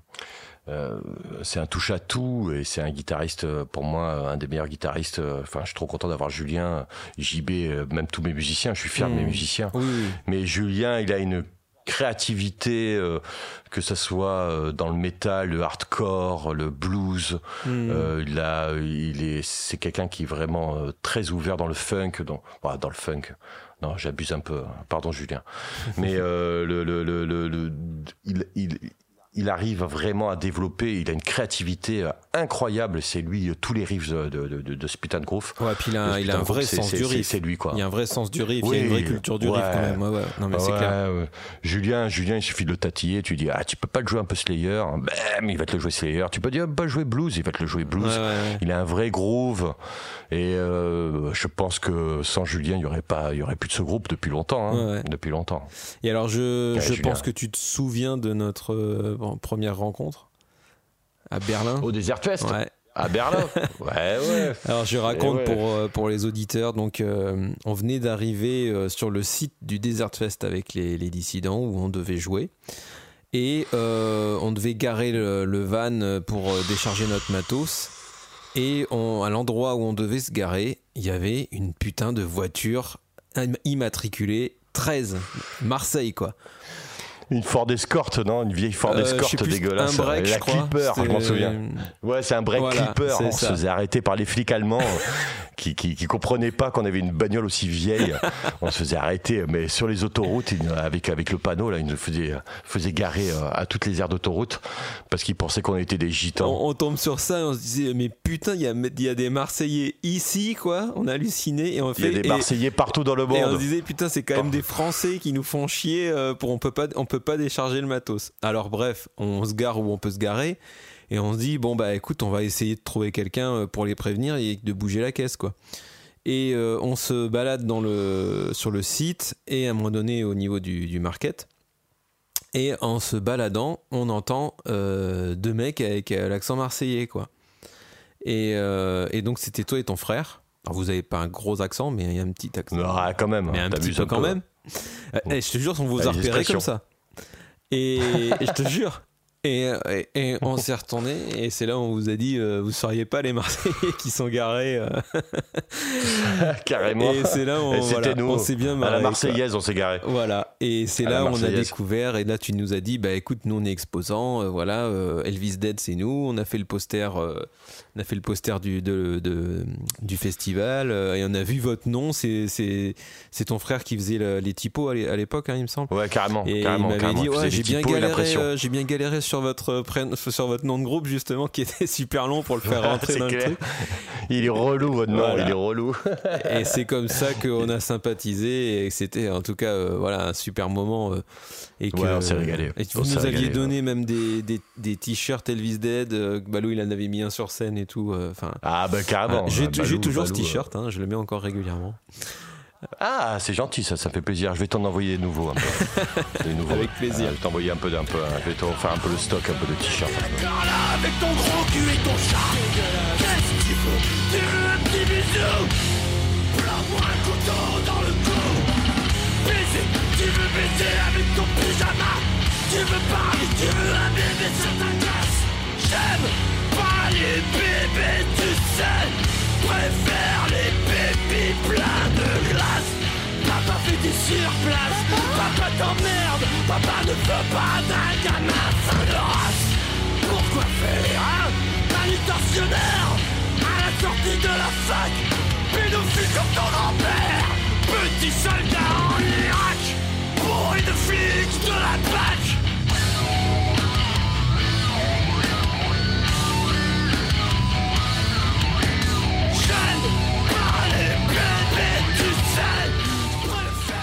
Alors du coup, ben, on, va faire la transition avec euh, justement euh, ta, ta deuxième euh, casquette, alors qui est peut-être finalement ta première, puisque c'est plus avec ça que tu, que tu gagnes ta vie. Ah oui, ça c'est sûr. Voilà. Ça c'est sûr. avec la musique, ça. C'est c'est l'illustration. Donc ton, ton pseudo, c'est enfin pseudo, je sais même pas si on appelle ça un pseudo d'ailleurs dans le monde de l'illustration ton projet s'appelle Elvis Dead. C'est pour, pour, les impôts en fait. C'est pour les impôts, euh, tu vois. Y a, je m'appelle pas, ils connaissent pas mon nom. D'accord. Au moins, tu vois. d'accord. C'est Elvis Dead. Euh, je, viens peut-être me griller là. Ah, je, merde, je suis sûr qu'il y a plein de gens, il y a plein d'inspecteurs des impôts qui écoutent ce podcast, c'est sûr. Oh, bah il y a sûrement des inspecteurs des impôts qui, qui, qui écoutent du métal. Hein. Oui, j'espère, j'espère quand même. Il y en a, il y en a au Hellfest à mon avis. Hein. En tout cas, voilà. peut-être, peut-être. Oh, sûrement, sûrement. En tout cas, c'est à cette époque-là que voilà, je découvre euh, bah, tout ton univers graphique euh, incroyable. Donc, euh, pour moi, qui était vraiment une, une claque monumentale. Alors, j'ai plusieurs posters de toi à la maison. Je sais pas si tu. La caméra, tu vois le, dernier que tu m'avais offert avec le. Le cendrier là, tu le vois? Ah non, peut-être pas. le cendrier le corbeau là, la fumée de corbeau. Ouais, ouais. Non, celui-là, c'est mon préféré. Je, je sais plus si je t'avais expliqué pourquoi j'avais flashé sur ce, sur ce poster bah Parce qu'en fait, le, cendrier que tu as dessiné là euh, en verre ou cristal, enfin bref, c'était exactement le cendrier qu'utilisait euh, mon grand-père quand il fumait sa clope. Quoi. Ah. Et, euh, et, vraiment, quand j'ai vu ce, quand j'ai vu ce dessin à la main avec la clope roulée et puis le, le sandar, je me suis dit putain mais voilà ça m'a. Est-ce que c'est vraiment une clope? Est-ce que c'est vraiment une clope? Est-ce que tu penses que c'est une clope? Il, fumait des roulés, donc voilà, pour moi c'était ça, tu vois. Et, donc je, je t'avais dit, voilà, en plus j'adore le, bah, l'effet de fumée qui est magnifique, euh, donc voilà, bon bref. Euh, pour revenir justement, alors on va faire quand même une grosse partie sur, euh, sur, ce, sur cet aspect-là, parce que euh, pour moi, tu es, voilà, aussi intéressant chanteur qu'illustrateur, et j'ai l'impression, en tout cas, dans, dans les gens qui m'entourent, que les gens font pas forcément le lien entre, entre Babylone et, Elvis Dead, ils savent pas forcément que c'est la même personne qui est derrière. Non. Et alors, en gros, ta particularité, donc, c'est que tu fais, on va dire, en très grande majorité du noir et blanc. Euh, et, euh, et euh, tu, tu, as. Alors, j'ai cru comprendre que tu avais fait un peu évoluer ton style, mais en tout cas, à l'époque où moi je t'ai connu, tu dessinais en grattage, donc sur du, du papier carbone noir, et que tu utilisais bah, différents outils pour créer des textures, du, du, scalpel, ou enfin bref. Scalpel, voilà. Scalpel, scalpel. Voilà. Ça a été uniquement scalpel. scalpel en et donc, tu, tu créais donc toutes ces, ces, ces, volumes, ces textures avec simplement, voilà. Bah, un scalpel en grattant, donc en dessinant en négatif finalement. Euh, c'est pas, alors c'est pas, c'est pas en négatif. Euh, c'est en blanc sur noir. Ouais, c'est vrai, c'est vrai, tu as raison. C'est vrai, c'est vrai. C'est en blanc sur noir, c'est-à-dire que je travaille d'une surface sombre, euh, une surface noire. Mais disons que tu enlèves de la matière pour créer le blanc, quoi et je fais apparaître le blanc. Ouais, c'est ça. Je fais apparaître la lumière. C'est en ça que je la démarche un peu dans le négatif. Mais effectivement, c'est pas un dessin négatif. Je, vois ce que tu veux dire. Mais la, la, démarche est négative. Voilà, c'est ça. Et alors, c'est ça qui est marrant parce que euh, tu, tu, tu, tu as une démarche négative dans le dessin et, et, et en plus, c'est ultra tranché, c'est-à-dire que c'est noir et blanc. Quoi. Et je veux dire, c'est du 100% Babylone en fait. C'est du 100% euh, Madpec, bah, même dans la démarche euh, graphique, quoi. Tu vois, t'aurais pu faire complètement autre chose, mais. Non, je, je vois pas ce que je, je, serais incapable, pareil comme que je te disais euh, tout à l'heure au niveau des, des paroles, de faire, de faire des paroles positives. Je trouve que c'est un exercice qui est extrêmement compliqué, c'est vachement dur hein, de faire du positif. Et euh, bah dans, dans, la démarche du dessin, c'est un peu la même chose. quoi. J'aime bien partir des ténèbres, du, du, du sombre, et d'apporter un peu de lumière à tout ça, et de gratter, de, de voilà quoi, de, de comment te dire. Euh, de, de, faire vraiment euh, apparaître vraiment le, le, de révéler ouais mm. de révéler euh, de révéler ça mais c'était ça a été au début euh, très pareil il y a une évolution aussi dans mon dessin ouais justement je voulais parler de ça parce que bon t'as as un talent naturel exceptionnel de de portraitiste je crois mais, comment t'es arrivé justement? C'est quoi ta formation comment t'as fait une école d'art ouais j'ai fait j'ai fait une école, euh, une école qui apprenait la pub à l'époque. Ok. Euh, qui apprenait la pub. Donc moi, ça m'a vachement aidé euh, au niveau d'être efficace, d'être le plus efficace possible dans les idées que j'ai. d'être le plus impactant possible. Mhm. Donc ça, ça m'a aidé. La pub m'a aidé à ça. Mais après, j'ai jamais fait de la pub. Hein. C'était, c'était l'horreur. J'ai dû faire un stage en deuxième année euh, enfin, vraiment, j'ai détesté la pub. Enfin, ça me, ça me dégoûte, quoi. Enfin, c'était vraiment, vraiment dégueulasse. Et euh, je savais que je voulais être indépendant dès le début, que je voulais être illustrateur. Et j'ai commencé par faire des illustrations pour enfants. Ah, ok, je euh, savais pas. J'ai fait un dessin animé qui avait été primé à Annecy à l'époque. On peut le voir quelque part? Et non. Il y a, y a, y a j'ai même pas mis sur YouTube. C'était en 2001. Il y avait même pas Internet. Enfin, bon, c'était vraiment. Mmh mais j'avais j'avais gagné un petit prix et tout euh, tu vois j'étais pas mal j'étais là ouais c'est c'est cool euh, c'est cool et puis après ben il a fallu il a fallu bosser en fait il a fallu gagner sa vie et c'était pas dans l'illustration pour enfants que je pouvais gagner ma vie donc j'ai fait des t-shirts j'ai fait des t-shirts pour Caporal, j'ai fait des t-shirts pour les, les supermarchés Leclerc. Et à un moment donné, j'en faisais tellement, euh, je devais en faire, je sais pas, 600, 700 par an, quoi. Je devais faire deux t-shirts par jour. De modèles, tu veux dire? Ouais, ouais, ouais, je faisais des t-shirts, on me demandait, euh, je faisais des t-shirts aussi pour So, euh, qui, s'appelait à l'époque euh, Train Blitz ou un truc comme ça, où je prenais des, euh, il fallait que je refasse des, des sous licence, il fallait que je refasse des Titi gros minés, des, comment ça s'appelait aussi, Betty Boop, des trucs comme ça, je devais redessiner, je devais faire des t-shirts dans le style indien, rock and roll, hippie, et tous ces genres de conneries, et ça aussi, ça a rajouté à ma dépression nerveuse juste après quand j'ai tout arrêté. Quand je me suis fait, quand je suis revenu de cette tournée-là, j'avais plus, j'avais ni femme, euh, ni, euh, j'avais plus rien, quoi. J'avais plus rien. Et là, il y avait mes clients qui me demandaient encore des trucs, et j'avais plus du tout envie. Et je les ai tous envoyés chier, mais alors, mais d'une force, mais j'étais d'une violence pas possible. Et j'ai tout arrêté. J'ai tout arrêté. J'ai pris un boulot à la con. Mhm. Et euh, j'ai pris un boulot de, de, de, de caissier dans un cinéma, je me souviens, toujours. Et j'ai et à partir de là, j'ai commencé à me dire bon, euh, il fallait que je retrouve le goût du dessin, quoi, parce que vraiment, ce que je faisais, ça m'avait euh, écœuré complet.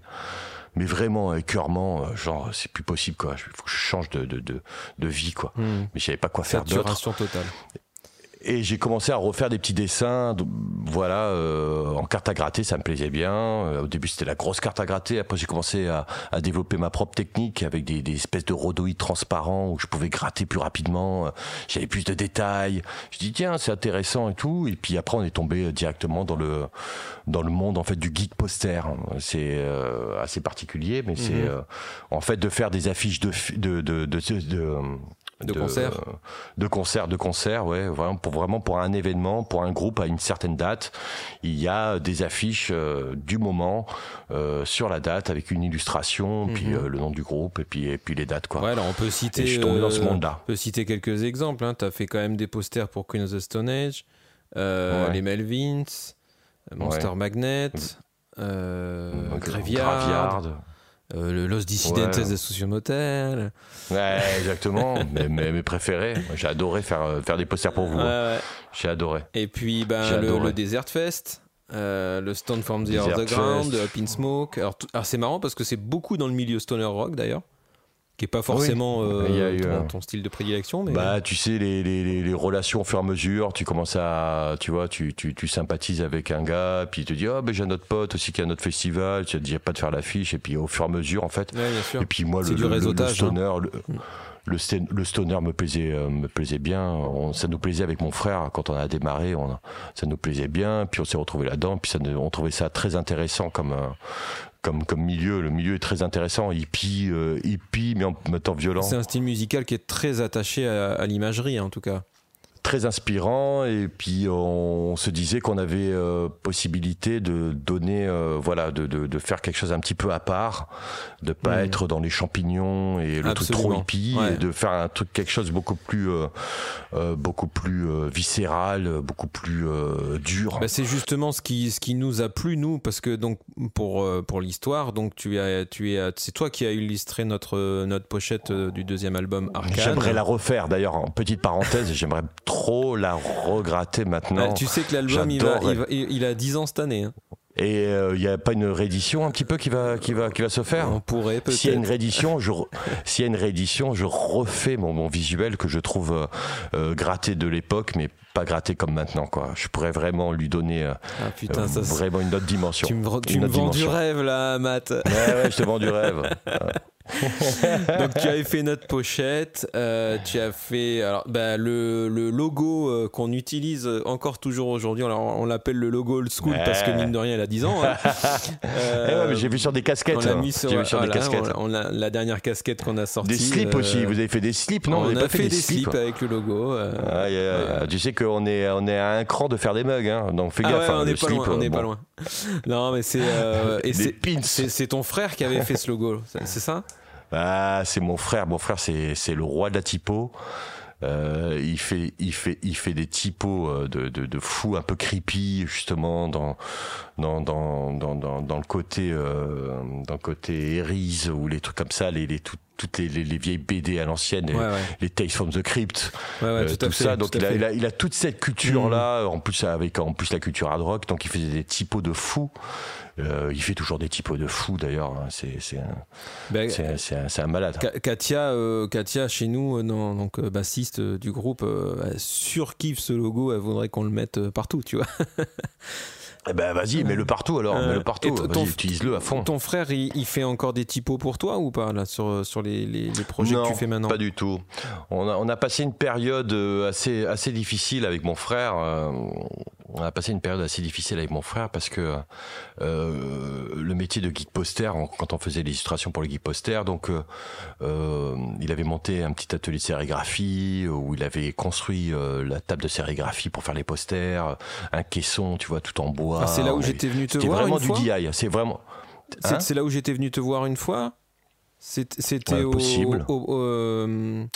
à la Ciotat? Oui, à la Ciotat, c'est ça un tout petit, atelier. J'étais passé vous voir à l'atelier. Tu m'avais donné. Bah, euh, c'était une pièce de mon appart. C'était une pièce de mon ah appart. Et tu m'avais donné le, grattage original euh, d'un des, ah. des illustrations euh, qui a fini sur l'album que j'ai que j'ai gardé précieusement. Et ce qui m'avait fait vraiment halluciner. Vends-le sur eBay. Vends-le sur eBay. le sur eBay. ouais, ça va. Je vais, en tirer un bon prix. non, ce qui m'avait fait halluciner, c'est que j'imaginais en fait que tu dessinais sur des des formats très très grands et en fait non, tu c'est des trucs tout petits. C'est le truc qui faisait quoi 15 par 15 quoi. Ah oui, oui. Et je m'étais dit, mais tu dois te le niquer A4 les maximum. Yeux, mais euh, un truc de fou quoi. Je me suis niqué les yeux d'ailleurs. Je me ah suis, je me suis détruit la santé. Je me suis détruit la santé avec euh, avec ce truc parce que je travaillais à la à la table lumineuse avec euh, des espèces de rhodoïdes transparents qui étaient en noir. Oh, attends, on me sert une bière, donc je dis pas non. Merci, merci Flo, hein, qui, qui, nous fait le son d'ailleurs ce soir. Merci Flo, ouais. Qui me fait... Ouais, parce que, parce que euh, voilà. T'avais besoin d'un assistant. Bon, il y a besoin d'un assistant, j'y connais rien du tout en, en, son et merci Flo qui joue dans bâtiment, je tiens à dire, un putain de groupe, un putain de groupe instrumental qui déboîte. Okay. Groupe de Marseille, groupe de Marseille. Bon, enfin bon bref, la petite parenthèse. Donc oui, euh, je te disais, je, je, je grattais avec euh, des loupes, beaucoup de loupes. Ah ouais, d'accord. Euh, des, des loupes sur mes yeux, j'avais des lunettes avec des loupes, puis d'autres loupes. Au début, j'en mettais pas, et au fur et à mesure, pour développer le détail, pour vraiment avoir un vraiment beaucoup de détails dans mon dessin. Je commence à mettre des loupes et vraiment voir les trucs petits parce que plus tu poses en grand, plus tu passes du temps. Et quand tu as une commande, c'est ce que j'allais te demander. voilà. L'idée c'était de gagner du temps pour faire le moins de, de grattage possible. Tout à fait. Ouais, d'accord. Tout à fait. Et, euh, et, et, euh, et, quand tu commences à travailler en grand, bah, c'est super. Mais bon, si tu passes un mois et demi, déjà, sur un petit grattage comme ça, je pouvais passer trois semaines à un mois oh euh, de, de, de, de, travail. C'est ce qui donnait un peu le résultat, un petit peu, waouh, c'est super et tout, etc. Mais ce milieu du geek poster est un milieu très, très ingrat. Très ingrat. Euh, J'ai failli tout arrêter d'ailleurs. Ben, j'ai tout arrêté d'ailleurs, euh, le geek poster. Euh, je travaillais plus du tout, ni pour les groupes de musique, ni pour les groupes de musique, ni, ni, les posters, ni les pochettes. À part votre prochaine pochette que, que, que, je me fais un plaisir de faire parce que vous êtes vraiment l'exception. allez, on balance l'exclu. Mm. allez, on balance l'exclu. mais ils savent pas quoi. Je, je, je, pas, je dévoilerai rien mais euh, mais euh, c'était euh, il y avait des deals avec des groupes qui étaient qui étaient franchement injustes. Ah ouais? Très injustes. c'est genre en fait quand tu travailles pour un groupe de musique pour une date, par exemple Queen of Stone Age. Ouais. On va faire Queen of Stone Age, on fait du gros. en gros, tu travailles pour la date, on te demande de faire 200 posters. Alors déjà, comment ça se passe un deal comme ça? Qui te contacte pour dire je veux un poster du, de Queen of the Stone Age qui joue à telle date, à tel endroit? Plupart du temps, c'est les managers ou des fois c'est le groupe lui-même, ça dépend. Ou le mec de la salle, ça dépend. Selon les contacts que tu as, tu vois, tu, tu te démerdes un peu à droite à gauche. Et en gros, le deal, euh, à chaque fois, c'est euh, tu, euh, tu dois, tu, tu, tu crées un visuel donc euh, tu tapes de la feuille blanche, tu tapes un visuel, tu le fais approuver par le groupe. le groupe, euh, s'il est sur la route ou s'il en a rien à foutre, tu vois, c'est tu cours un peu après quoi. Ouais, très bien. Euh, tu cours un peu après. ensuite, bah tu vas imprimer, donc t'achètes le papier, t'achètes l'encre. Tu vas imprimer ton truc chez toi là comme un comme un salopard. tu prends la moitié donc de la série. Mmh. Donc par exemple, tu as 200 posters, tu en prends 100. Mmh. tu l'envoies à la salle donc euh, frais de poste, je te raconte pas euh, faire les emballages, frais de poste et tout ça, etc. je vois tout à fait. Et, et ensuite, en gros, euh, en gros, le groupe le vend. Il te paie rien du tout, il le vend, c'est tout bénéf pour eux. Et toi, t'as la possibilité de le vendre soit sur ton site internet, soit sur des euh, sur des, euh, distributeurs, sur des sur des expos, des expos sur les stands. Ah tu vois, tu as monté ton stand au festival et comme tu m'as vu au Desert Fest, on vendait les posters un par un à 20 balles quoi. Mmh. Donc en fait, tu, tu, tu perds du fric. Et quand tu te rends compte qu'en plus que les groupes, en fait, ils en ont rien à battre, ils te prennent ton produit, euh, t'as ni publicité, euh, ni argent, ni rien du tout bon, euh, ça commence un peu à peser, quoi, tu vois. Euh, tu, vois, ça commence à peser et tu te dis, bon, d'accord. Et plus les groupes sont gros, et puis ils en ont rien à foutre, hmm. et moins il y a deux. Et après, tu te dis, putain, le, mec qui a fait quand même le visuel du t-shirt, il s'est fait payer. Le mec qui a, qui a, qui a, qui a produit le t-shirt, euh, qui, qui, il s'est fait payer. Hmm. Et toi, en fait, bah, t'as rien du tout. je me souviens de Queen of Stone Age, on avait eu, oh, heureusement, pour, pour une date qu'on avait fait un poster, on avait, on avait un poster, quoi, tu vois et on les a vus avec mon frère, je me souviendrai toujours. On était en haut des marches et on voyait le stand de merch où le mec, on avait filé 100 posters gratos et le mec, il les vendait, mais, mais comme des petits pains, quoi. Un par un, bam, bam, bam, bam. Rien touché Donc on se dit, le mec, non, non, on touchait rien. Nous, on avait nos, posters à nous qu'on allait vendre après plus tard, un par un sur les stands. Mais bon. Bref, le mec, il les vendait, il les vendait, il les vendait. Et à la fin du concert, on est allé voir le manager, enfin, le manager, le mec qui était responsable à l'époque. Et on lui dit, écoute, euh, euh, est-ce que c'est possible euh, qu'on se fasse dédicacer un poster par Josh Homme, quoi, tu vois bah Au moins qu'on en ait un pour la gloire. On avait en plus, on avait, on avait en plus douillé en plus tout le trajet pour aller à Montpellier. Enfin bon, bref. On, des choses. On perdu du pognon, quoi. Et on s'est dit, est-ce que ça te dérange pas, truc? Ah, c'est pas possible. Josh Homme est avec sa famille. Josh Homme n'aime plus dédicacer parce qu'après il y a de la revente sur Internet. Je dis, mais nous, on est les créateurs on va pas le revendre. Moi, je vais le, je vais le, après, je vais filer à ma fille. Je vais le transmettre à ma fille, tu vois. Mmh. Je vais, enfin, je, suis pas là pour faire du business. Je demande pas de dédicacer 10 posters. Juste deux posters pour mon frère qui a fait la typo et pour moi qui fait le visuel. Et mon frère, après, il les a fait un à un. On les a fait un à un dans notre atelier à la Ciotat avec 40 degrés, tu vois. Mmh. Sous 40 degrés, on a loupé des posters en plus parce qu'il faisait trop chaud pour la, pour la sérigraphie. Enfin, bon, bref. Eh ben, eh ben, putain, il a fallu arracher ça pour avoir une pauvre signature du guitariste qui était à l'époque pas le guitariste officiel. Enfin, et il n'a pas voulu parce qu'il y avait sa famille. Mais la pire, la pire anecdote qu'on a eue, et c'est là où j'ai arrêté le geek poster, c'était les Melvins.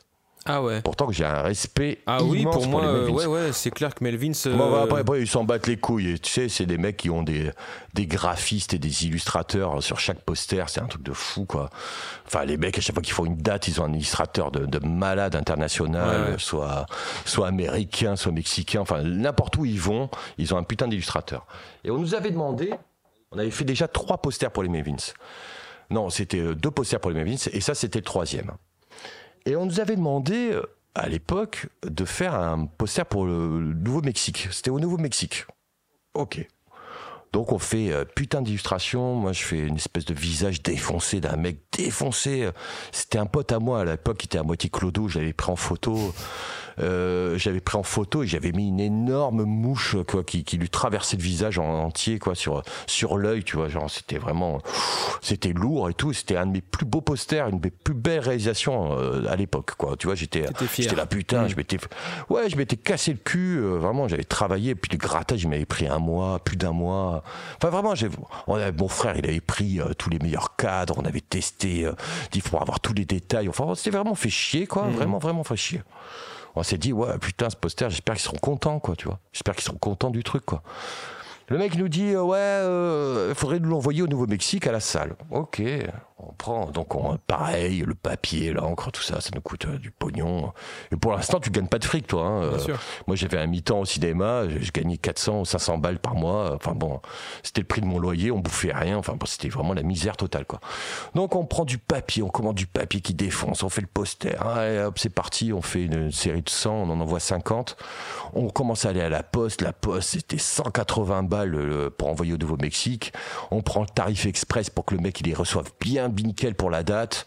On contacte le manager, on contacte le groupe, on dit ah les gars, le poster il est arrivé là-bas, euh, vous allez chercher, n'oubliez pas le truc, le jour de la date il arrive quoi, tu vois, je dis, on commence à regarder avec le suivi de la poste, on voit que les mecs ils sont pas allés chercher, on dit oh mec de la salle, on insiste, manager on dit hey les gars allez chercher, c'est la date c'est ce soir, allez chercher vos posters pour ce soir quoi, tu vois, euh, pas de réponse, que dalle, le mec c'est on se fait mais complètement, enfin ils en ont rien à foutre.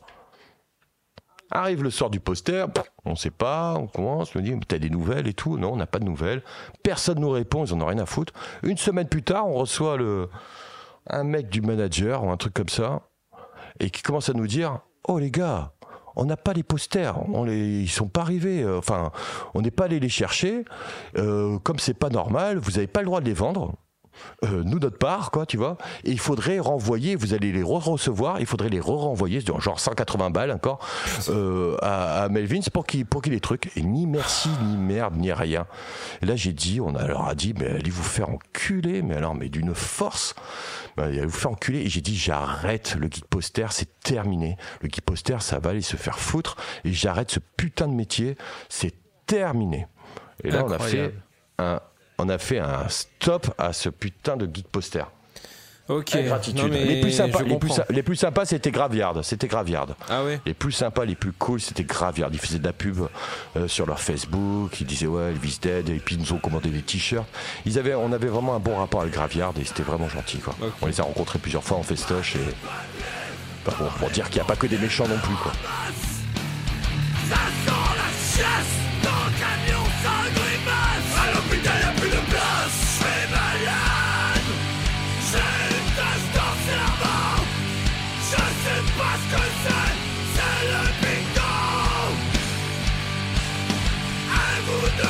Whoa!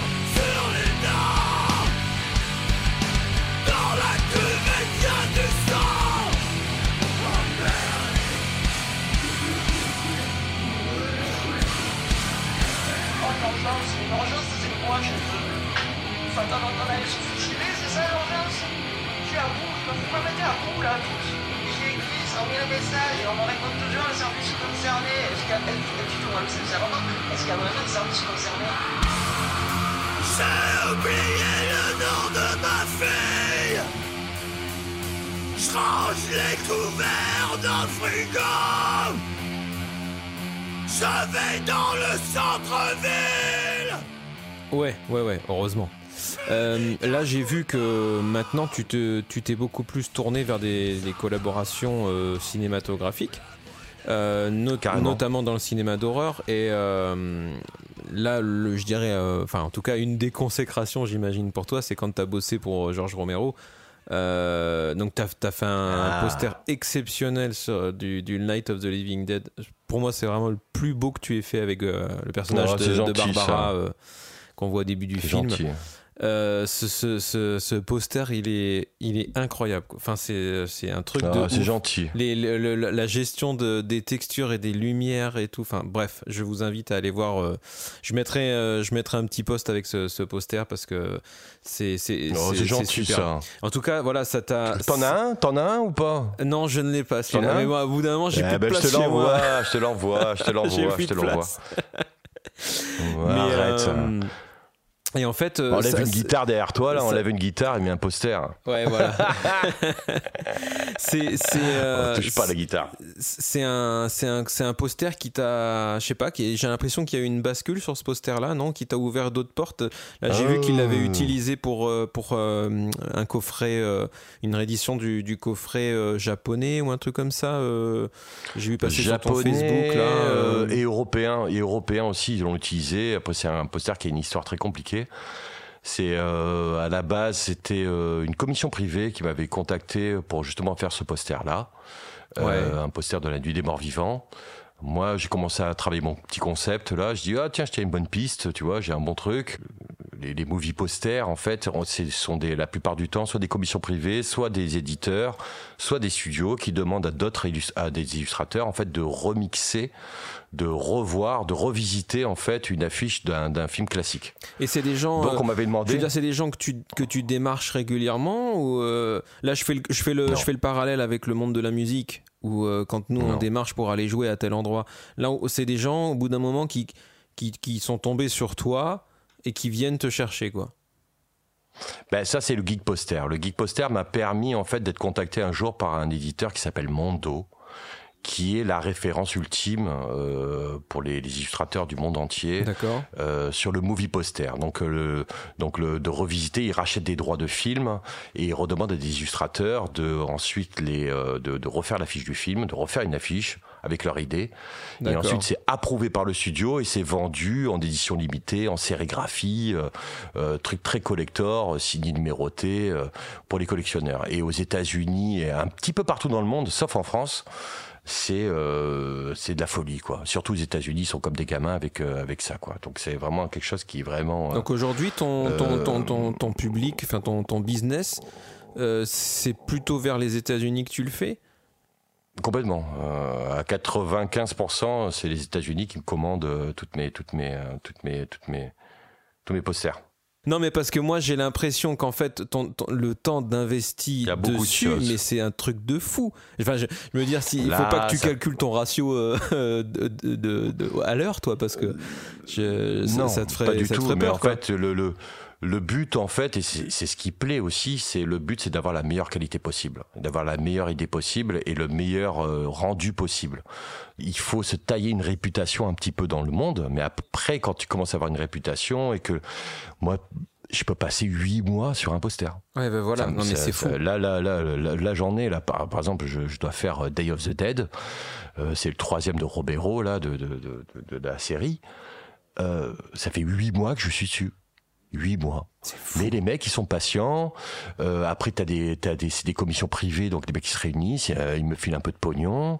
Euh, et, après, je sais qu'à la fin, je vais me retrouver avec une partie du, du, du une partie du run, c'est-à-dire d'une partie de la, de la série, que je vais pouvoir revendre sur mon site internet et qui va partir vite parce que je commence à avoir vraiment une communauté de, de collectionneurs et que voilà, j'ai pas besoin d'être le, le, le meilleur illustrateur du monde. Quand tu bosses sur un poster, c'est une exclusive, enfin, c'est exclusivement sur ce poster. Quand tu me dis ça fait 8 mois que tu es dessus, t'en as pas un deuxième en parallèle à côté euh, J'en ai 8 en parallèle. Ah d'accord, c'est pas 100% de ton temps sur un poster quoi.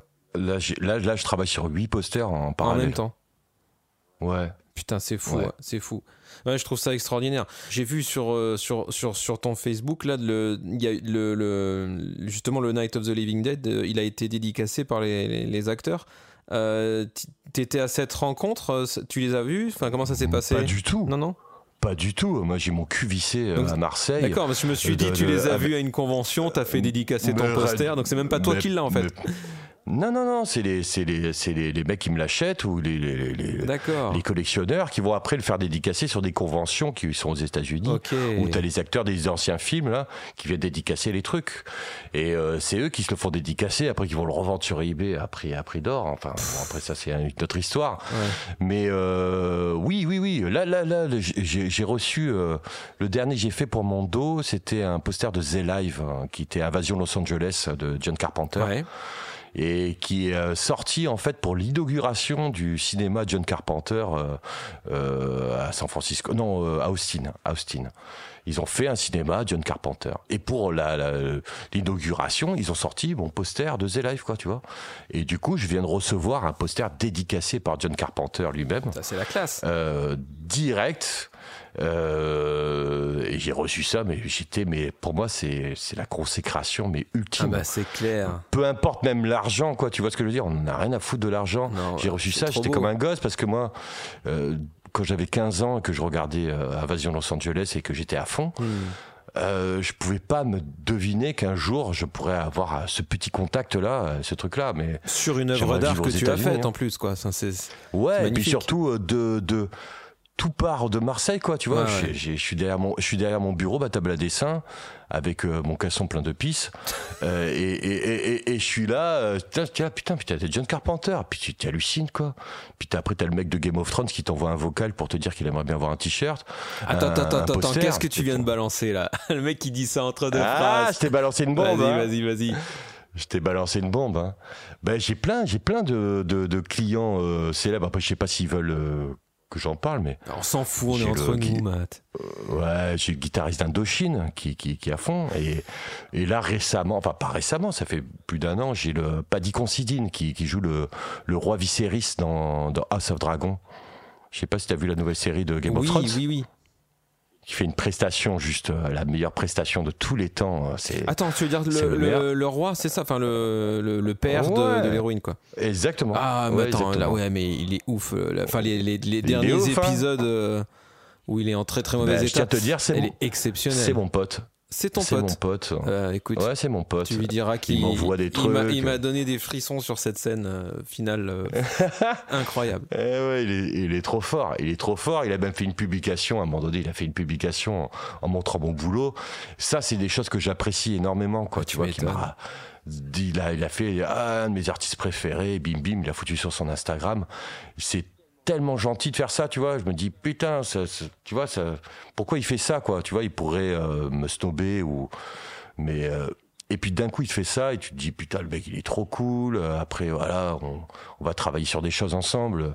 Et du coup, ça fait que vraiment, ça devient un boulot euh, plus qu'excitant, quoi. En fait, c'est vraiment, vraiment excitant comme travail. Tu dis putain, tu rencontres des gens et puis on, et puis quand on parle, on parle, on parle vraiment jeu d'acteur. Moi, je suis un passionné de cinéma, donc euh, on parle de choses intéressantes. Tu vois, je, je suis pas là, eh, bravo. on dit ouais, tu vois là, l'émotion t'as donné. Enfin, bon, bref on, cause quoi. Voilà quoi il m'envoie des vocales on s'envoie des vocales j'hallucine parce que j'hallucine parce que je reçois des vocales avec sa voix.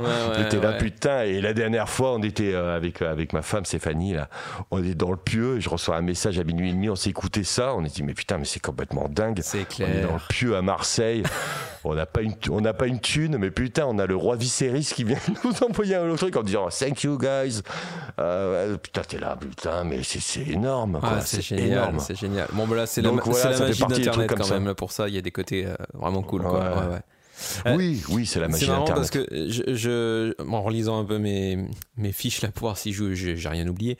Euh, tu parlais tes de Bristol, tes petits Bristol? Voilà. tu, tu, parlais de donc que tu étais passionné de, de, de, cinéma aussi. Bon, évidemment, ça se voit dans ton travail. Euh, je, je, me demandais, tu me dis si je dis une bêtise, mais parmi tes modèles, alors c'est un grand mot, hein, je veux dire, est-ce que Albert Dupontel fait partie des gens que tu aimes? Oh, j'adorerais. Ah j'adorerais travailler sur le cinéma français. Euh, qu'est-ce que vous iriez bien ensemble? Euh...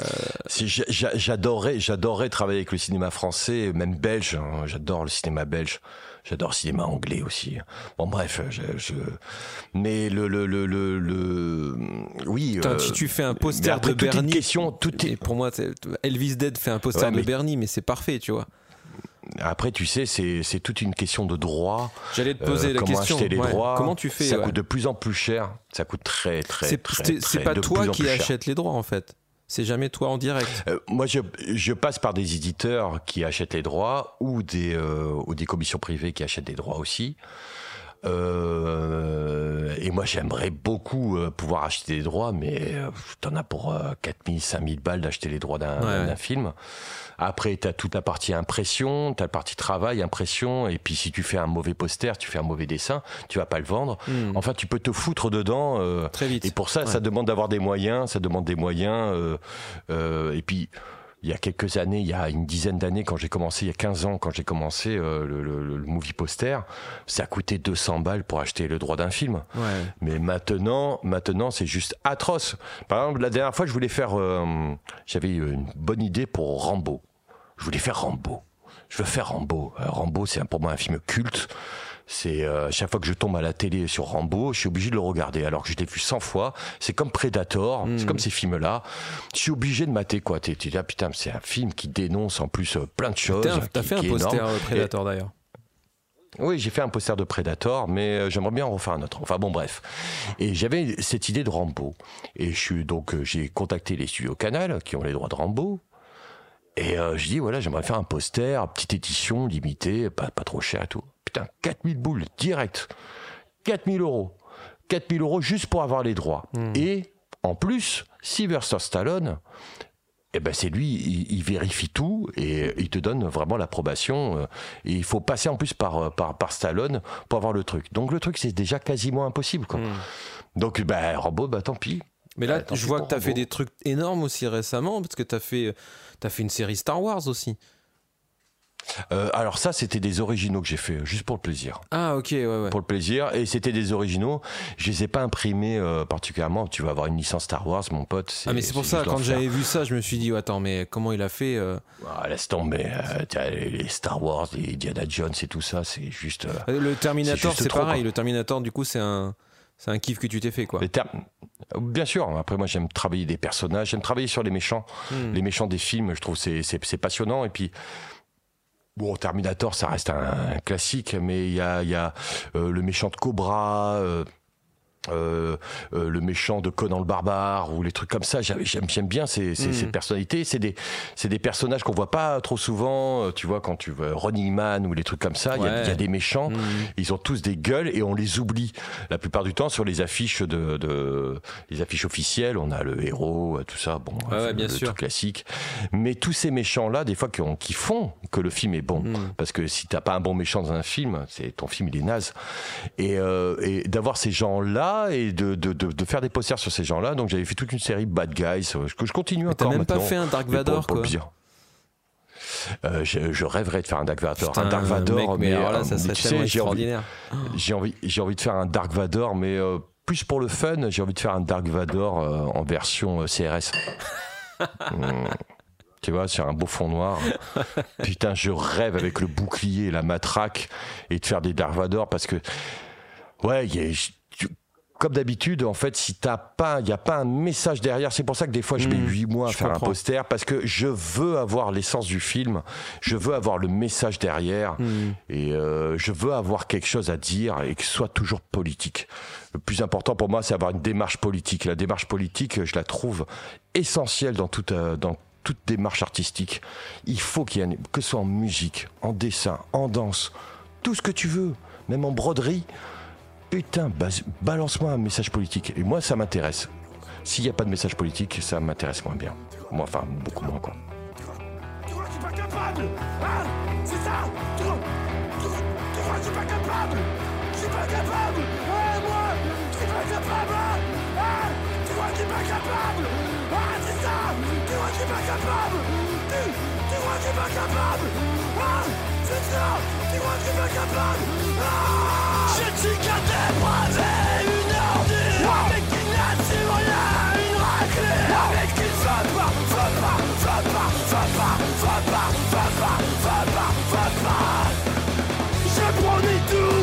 tenir mes promesses Je balance un pavé dans ta Mercedes Je suis pas normal, je suis asocial Avec avec un flingue dans le tribunal Je suis un marginal Qui au final finira mal Moi ça c'est sûr, plus de doute J'en ai plus rien à foutre Plus rien à foutre, plus rien à foutre, plus rien à foutre, plus rien à foutre, plus rien à foutre, plus rien à foutre Trois nuits les enfants de Afghanistan Et euh, je, je, je, je, me souviens aussi quand j'étais passé à, à, ton atelier, tu m'avais raconté, euh, tu m'avais montré deux trois exemples de posters euh, et tout ça. Et tu m'avais dit justement, tu l'as un peu évoqué tout à l'heure. Tu m'avais dit ah ben tiens euh, ça tu vois ce mec là euh, c'est un gars qui boit ses canons au PMU en bas de chez moi euh, ouais. que je vois tous les jours. Ouais. C'est c'est marrant parce que tu voilà autant dans, dans, dans les dans les textes de, de Babylone ou dans, dans tes posters tu t'inspires beaucoup de Monsieur Tout le Monde aussi.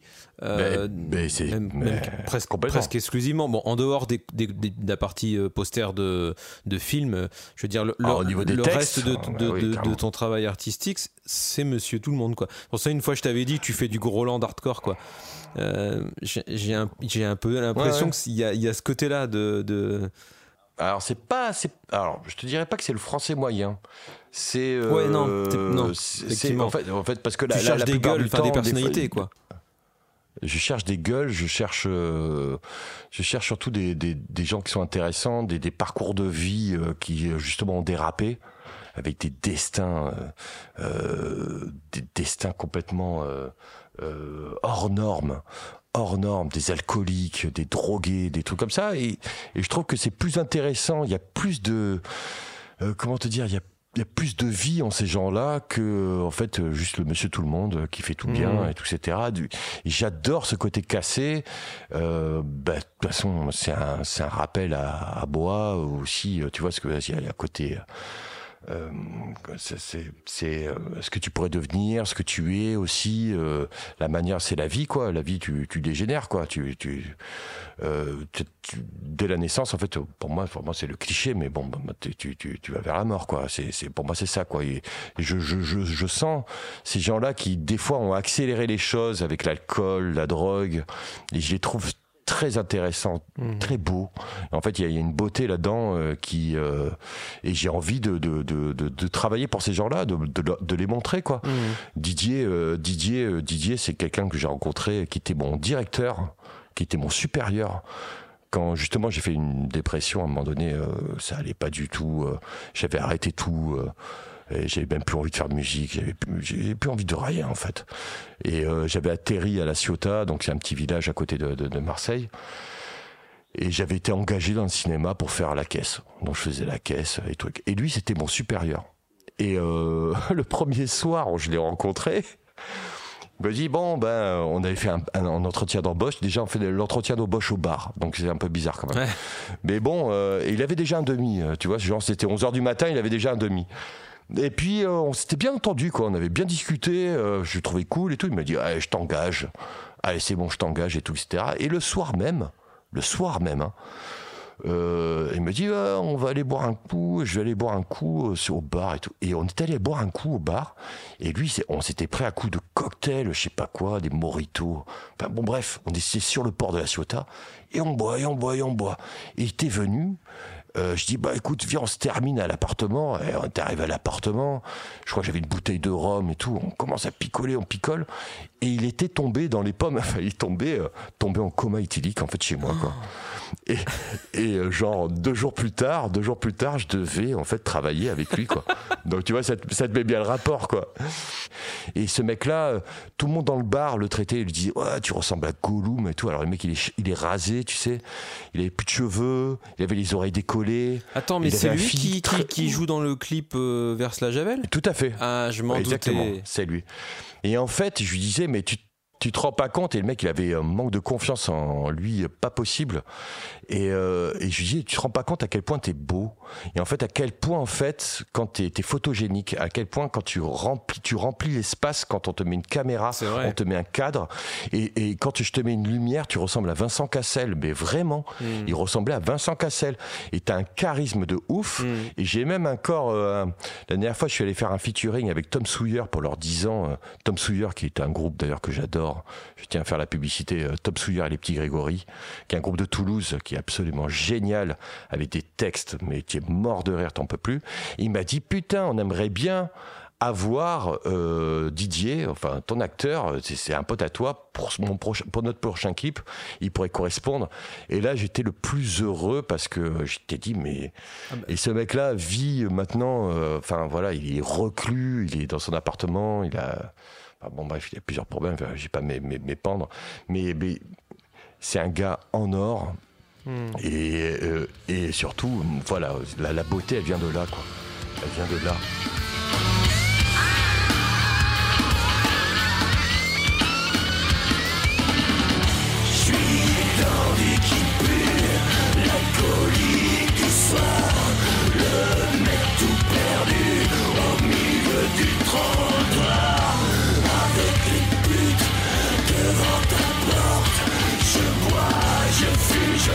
Je te vois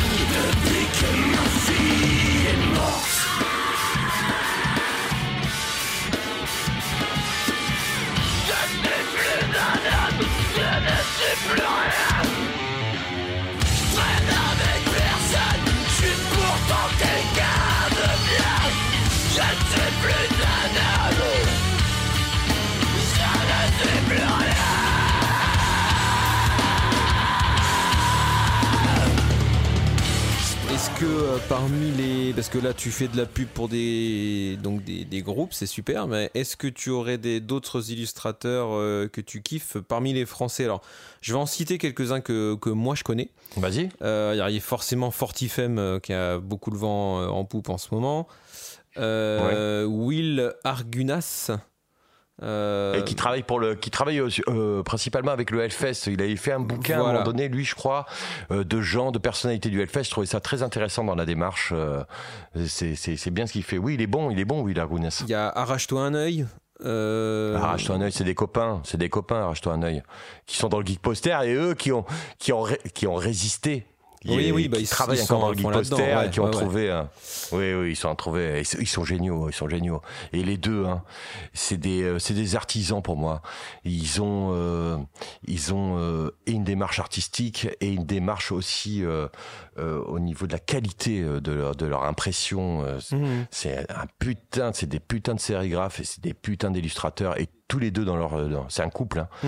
et tous les deux euh, dans, le, dans leur style. Et euh, ouais, mais ils ont fait, c'est eux qui ont fait toute la, la charte graphique du, du Pointu Festival là, euh, à Marseille qu'on a à côté. D'accord. Après, je, je voulais citer aussi Wild Horse. Je sais pas si tu connais. Pas du tout. C'est un, c'est le. Eh non. Eh non, je connais pas. le guitariste de Appalooza, qui est un groupe de, de, stoner rock aussi, qui fait ça. Mais non, je connais pas. Non plus. Ils sont cool. C'est pas mal. Ben envoie-moi le lien. je, t'enverrai. Ouais, il fait des, il fait des jolis trucs et il nous avait fait justement le poster du, du Ripple Fest quand on avait joué à Nantes. Et euh, il a, je l'ai sous les yeux là, je, je le regarde et j'ai trouvé que voilà, il faisait du, très beau travail. Ah bah envoie-moi, envoie-moi, vas-y, fais les liens. Après, il y a Joe Ryu qui a bossé pour, euh, pour le, le Stoner Freak Anthology. J'en profite pour poser de, la, pub pour les copains. Euh, euh, donc qui, qui, qui est un, recueil en deux volumes énormes qui répertorie un peu tous les, les groupes de, de, de, stoner et assimilés du monde entier. Et voilà, dans le, sur lequel ils nous ont fait l'honneur de, faire figurer le groupe. Donc merci encore au Stoner Freak. Euh, après, au Hellfest, j'ai découvert Camille Murg. Je ne sais pas si tu connais cette illustratrice. Bah c'est une ancienne nazie en fait. Euh, fais attention quand même. non, je, ne connais pas. Je suis désolé, je connais pas. Et c'est marrant parce que son, son univers m'a fait penser à toi parce que il y a beaucoup de noir et blanc. Euh, beaucoup extrêmement du, de détails mais elle au lieu de dessiner comme toi en grattage elle dessine au point et, euh, ah, et elle fait des choses c'est de, la dentelle quoi. Et euh, c'est beaucoup euh, c'est très c'est très dark aussi. Il y a forcément beaucoup de crânes ou des choses comme ça. Les pointistes et les pointistes c'est des geeks. c'est des geeks je respecte les geeks. Je, je t'enverrai son lien parce que j'ai voilà j'ai trouvé que c'était une, personne très gentille en plus Euh, après, j'avais m'étais noté aussi euh, Johan Jacob, donc euh, qui est aussi le guitariste de, de Glosson et qui fait aussi Ah des oui, très carrément. très belles choses. Donc là, j'ai bon, j'ai cité que croisé des très souvent, très souvent en Ah festival. bah, j'imagine, oui, forcément, vous avez forcément un peu le même réseau. en euh, Allemagne, en Quand Allemagne. tu tournais en, en beaucoup dans le geek beaucoup. poster de Desert Fest et compagnie, j'imagine. En, en Allemagne, euh, on sait jamais. euh, Ouais, ouais. Et Mais, alors mais- voilà, moi j'ai cité cela parce que c'est des gens qui travaillent dans l'illustration euh, euh, rock, on va dire, et dans le, Ouais. dans le milieu dans lequel euh, on évolue. Mais peut-être que tu as, as d'autres illustrateurs français euh, que tu connais, que tu pourrais nous recommander? euh, oui, alors putain, alors là. Français alors là, ou voilà, étrangers à la limite, mais on va dire français pour, euh, pour côté cocorico, quoi. Bon, au niveau français, il y a, il y, a, il y, a, il y a Oriane, Oriane O, qui, qui est une, une- une- qui est vraiment, euh, pour moi, la, la plus forte au niveau des- de la typographie. Je t'enverrai le lien aussi parce que ça vaut vraiment le coup. Quoi. Au niveau typo, elle fait des putains de t-shirts rock'n'roll, ça défonce. T'as le dernier cri à Marseille, euh, Cocorico, hein, euh, le dernier cri avec Paquito Bolino, Dave Godin, qui sont des illustrateurs punk, complètement trash, qui font des choses mais incroyables, incroyables et surtout pas du tout pour les enfants. Et ça, ça, ça fait partie vraiment de, de, de, de mes. euh, euh, Il y a le chiffre 8 aussi à Marseille qui est 8 un skater en fait et euh, c'est un putain de bon pote aussi euh, et il fait lui des choses très minimalistes, très très épurées et euh, il fait tous les spots de skate. Les, les taper un délire où il fait tous les spots de skate mythiques au monde et il les dessine quoi. Et, euh, et lui, c'est vraiment un artiste en, en devenir qui, qui mérite d'être vraiment, vraiment connu. Et tout ça très minimaliste. Après, euh, j'aime beaucoup aussi Jean-Luc Navette. Ah oui, bien sûr. Navette. Sur Lyon. Jean-Luc Navette, qui pour moi, un des meilleurs, mais vraiment meilleurs dessinateurs français. Mhm. Euh, après, j'ai mes potes euh, Stan Vince, Vincent Rouchier, euh, qui fait du geek poster aussi, et euh, qui lui est un des meilleurs dessinateurs de pin-up euh, au monde. Franchement, je peux le dire au monde. Mhm. Et Stan, Manou, Stan Manoukian, Stan Manoukian aussi qui est sur Paris. Stan Manoukian, bah, comment te résumer ça? Bah, C'est le nouveau Franquin. Tu vois Franquin Ah, j'adore. tu adores Gaston. Bah voilà, tu vois Idée Noire et tout ça. Bah le Ah mec, c'est son, c'est, bah c'est son héritier. C'est son héritier. Il fait euh, tout un univers avec des, des monstres pour enfants et des trucs comme ça. C'est Mm. magnifique. Mais quand je te dis que c'est magnifique, c'est magnifique. Et tous les, les, les, les movie posters qu'ils ont fait, parce que c'est comme ça que je les ai rencontrés en fait. Euh, C'est via le, le movie poster. Mhm. C'est juste les meilleurs movie posters. Mais qui existent quoi. Donc Stan Vince, vous pouvez vraiment taper Stan et Vince. Ok. C'est ce que je connais à peu près en, en Bah, français. c'est déjà Après, pas mal, hein. C'est déjà pas mal, quoi. C'est déjà pas mal. Avant qu'on se quitte, on va quand même. Alors, on est. Je dis toujours que chez. on, fait, un- on fait un- chez- on fait un projet ensemble. chez- On fait un projet ensemble. Allez, alors, on commence. Alors, euh, alors, moi, si je devais faire un projet avec toi, je t'ai déjà dit, moi, je voudrais t'entendre rapper. Euh, parce que je trouve que t'as un- t'as un flow de ouf. J'aimerais être un rappeur, mais je suis pas un rappeur. Mais euh, non, mais je, Ouais, un vieux rappeur, Ah, un vieux rappeur je suis dégueulasse. sûr qu'il y aurait quelque chose à faire. En tout cas, ou alors t'écrire du son euh, un peu euh, électro euh, entre, entre trip-hop et Ouais. tout et t'entendre brailler dessus, ça serait génial, je pense. Ouais, un truc un peu l'Astromae qui rapporte de l'argent. là. Ouais, on fait, voilà. On fait les Ah oui, stades. alors, il faut que- On fait les stades. Il faut, il faut que tu changes tes textes, mec, hein, parce que là, on n'y arrivera pas. hein. Mais ça, c'est pas possible. Ça, c'est pas possible. Non, je voulais parler un peu de, de, de, de l'actu musicale, parce que quand même, vous êtes en plein dedans avec Ah bah, Babylone. Euh, c'est qu'il y a un nouvel album qui arrive. Oui, oui, oui. Il y a, y, y, y un nouvel EP. On a Ah, mis c'est un 6 EP, ans à le faire. Oui, je dis, je dis album. Ouais, mais- parce qu'on a, on, on- on a six titres, mais on a mis six ans à le faire. Ah, Donc, si mes calculs sont bons, t'es en train de dire que vous faites un titre par an Quasiment. Quasiment, mais euh, honnêtement, euh, je crois que c'est. C'est un petit peu l'album qu'on voulait sortir depuis longtemps. Bah. en fait, c'est vraiment le, le, l'EP, euh, J'avoue que j'ai la chance de l'avoir écouté. euh, je peux dire, il défonce. Il défonce. C'est, vraiment quelque chose. Alors, on est lent parce qu'on a tous des métiers à côté. Et euh, il le faut d'ailleurs, parce que parce que le rock'n'roll ça rapporte rien, il faut quand même quand même le préciser. Mais euh, le, le, le, le- le- on a mis on a mis six ans à le faire et on en est particulièrement fier. Je, je l'avoue. Non, mais ça Je défonce. Il y a, je, bon, sans vouloir trop spoiler parce que voilà, vous êtes en plein dans, dans l'actu, mais alors il y a, y a un titre que j'ai adoré, rien que le titre de la chanson, je le trouve génial. C'est ouais, c'est sûr, Claire, t'as raison. Euh, ah alors ça, c'est typiquement le genre de phrase que que t'entends en, soirée. Euh, euh, dans des. Dans, dans, dans, en terrasse voilà en bar de, de, voilà de, de, de débat stérile où t'as toujours le mec qui fait ah ouais mais c'est sûr mais c'est clair t'as raison et je, déjà je trouve la phrase géniale et le, le morceau il déchire quoi qu'est-ce qui t'a inspiré ah, ce morceau là bah, les complotistes hein, t'as vu ce qu'on a comme ah complotistes là là là là là il fallait que je fasse une chanson sur les complotistes. Ah, les complotistes elle est extraordinaire. C'était important. C'était important de leur montrer le côté euh, côté raciste, le côté réactionnaire, le côté euh, le côté fou en fait euh, de ces gens en fait qui et en même temps et en même temps je les comprends en fait. Je les comprends avec la désinformation, les hmm. comment, comment, comment te dire c'est il y a un côté touchant même dans, dans le, hmm. mais mais voilà j'avais envie de faire un titre sur les complotistes. Il y a les complotistes il y a, il y a le côté viriliste aussi avec la bite euh, on a le côté euh, euh, hypochondriaque avec je suis malade il y a toujours une petite chanson sur la police parce que moi je me régale sur la police c'est tellement scandaleux. Enfin, il n'y a, plus rien à faire. Il n'y a, plus rien à faire sur la police. On a l'impression que c'est la caricature. quand j'écris, je me dis putain, c'est caricature. Est-ce que tu écris Mais en fait, non, c'est la réalité. Quoi.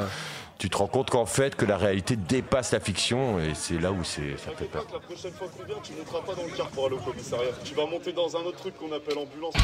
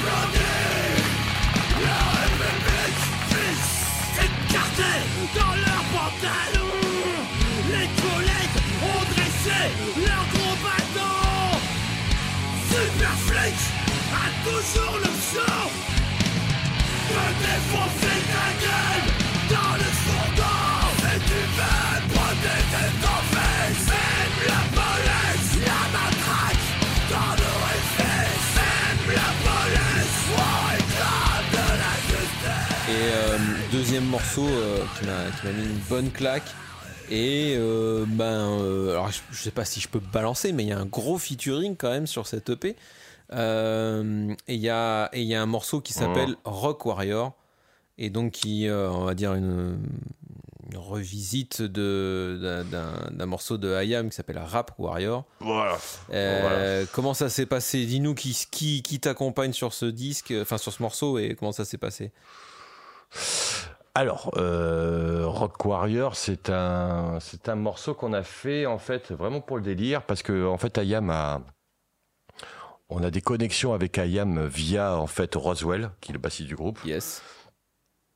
Et euh, qui lui en fait est monteur vidéo et qui monte en fait toute l'équipe d'Ayam depuis euh, depuis 15 ans quoi, 10 ans, 15 ans. Et donc on avait la possibilité de rentrer en contact avec Ayam et euh, on leur a ils nous ont proposé, ils nous ont proposé en fait de, de, faire une version plutôt rock de leur titre sur leur dernier album qui s'appelle Rap Warrior. Donc de faire quelque chose quoi mhm. par rapport à ça. Et euh, qu'est-ce qui s'est passé? Donc on a fait une, maquette, on leur a proposé. Euh, après bon, et après en fait ça s'est transformé en une espèce de morceau de Babylone en gros quoi. Où moi je venais faire, euh, je, suis allé, euh, je suis allé faire un couplet aussi de, de de, de, 36 mesures en fait sur le truc et c'est devenu un morceau de Babylone donc il y a des morceaux, il y a des passages. Euh, la, grosse ligne, c'est du, du IAM, mais en même temps, on a remixé ça à notre sauce. on a foutu un texte à moi, donc on ne sait pas encore ce que c'est quoi. C'est une espèce d'hybride quoi. C'est pas c'est pas un featuring, c'est pas un remake. Enfin, si, c'est une espèce de remake. En on fait, entend DJ Keops et Akhenaton dessus. Euh, oui, oui, oui, oui, oui, on entend un petit peu DJ Keops et Akhenaton, mais euh, voilà, on est encore en train, en pleine négociation pour voir un petit peu comment ça se passe, euh, comment ça se passe au niveau des, au niveau de, du, du, statut juridique en fait de, de la compo. Parce que c'est vrai que mon texte est très hardcore dessus. Il est et ça peut peut-être ça leur a peut-être fait un peu peur. Et ils l'ont écouté le, morceau final? Bien sûr. Et puis surtout, il y a, il y, a, y a une maquette en fait qui, que vous entendrez jamais en fait.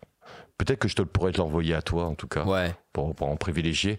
Où euh, on a euh, carrément euh, version instru avec des grosses grattes et, et le chant de, de, de, de chill dessus. Enfin, il y a tout le groupe dessus. Enfin, ça, ça, ça, ça, et ça déboîte quoi. Franchement, honnêtement, ça déboîte.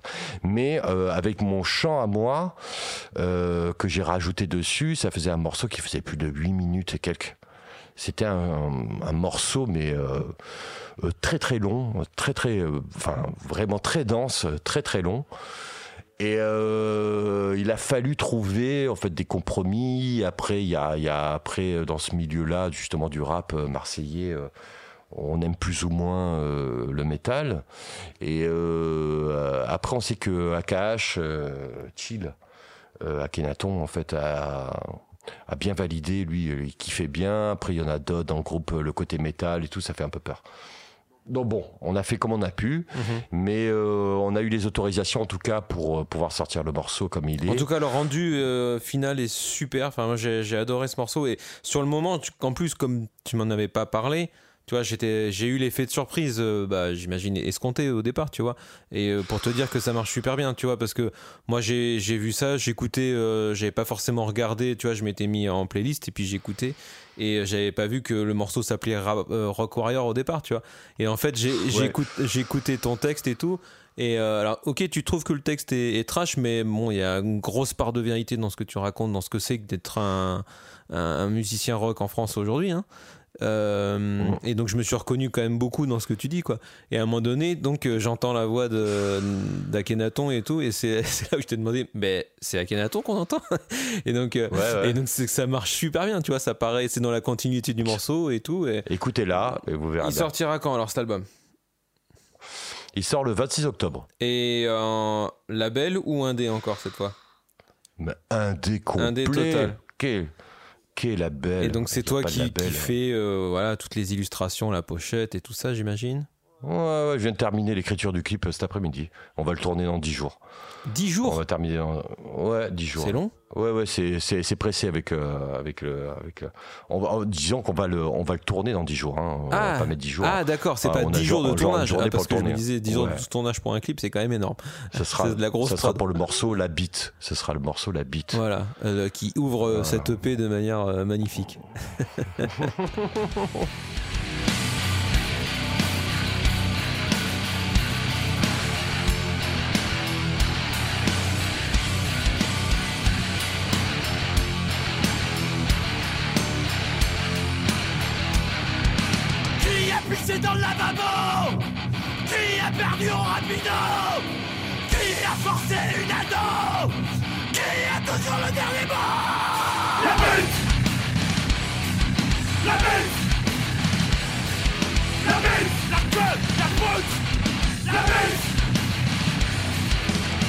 Qui pompe le cul en arrière va déclarer la guerre à la tête nucléaire Allez, bah écoute, pas sûr que les gens l'écoutent. Euh, Matt, pour, pour, finir, tu me donnes euh, allez, ta dernière claque découverte musicale là, euh, que t'as kiffé.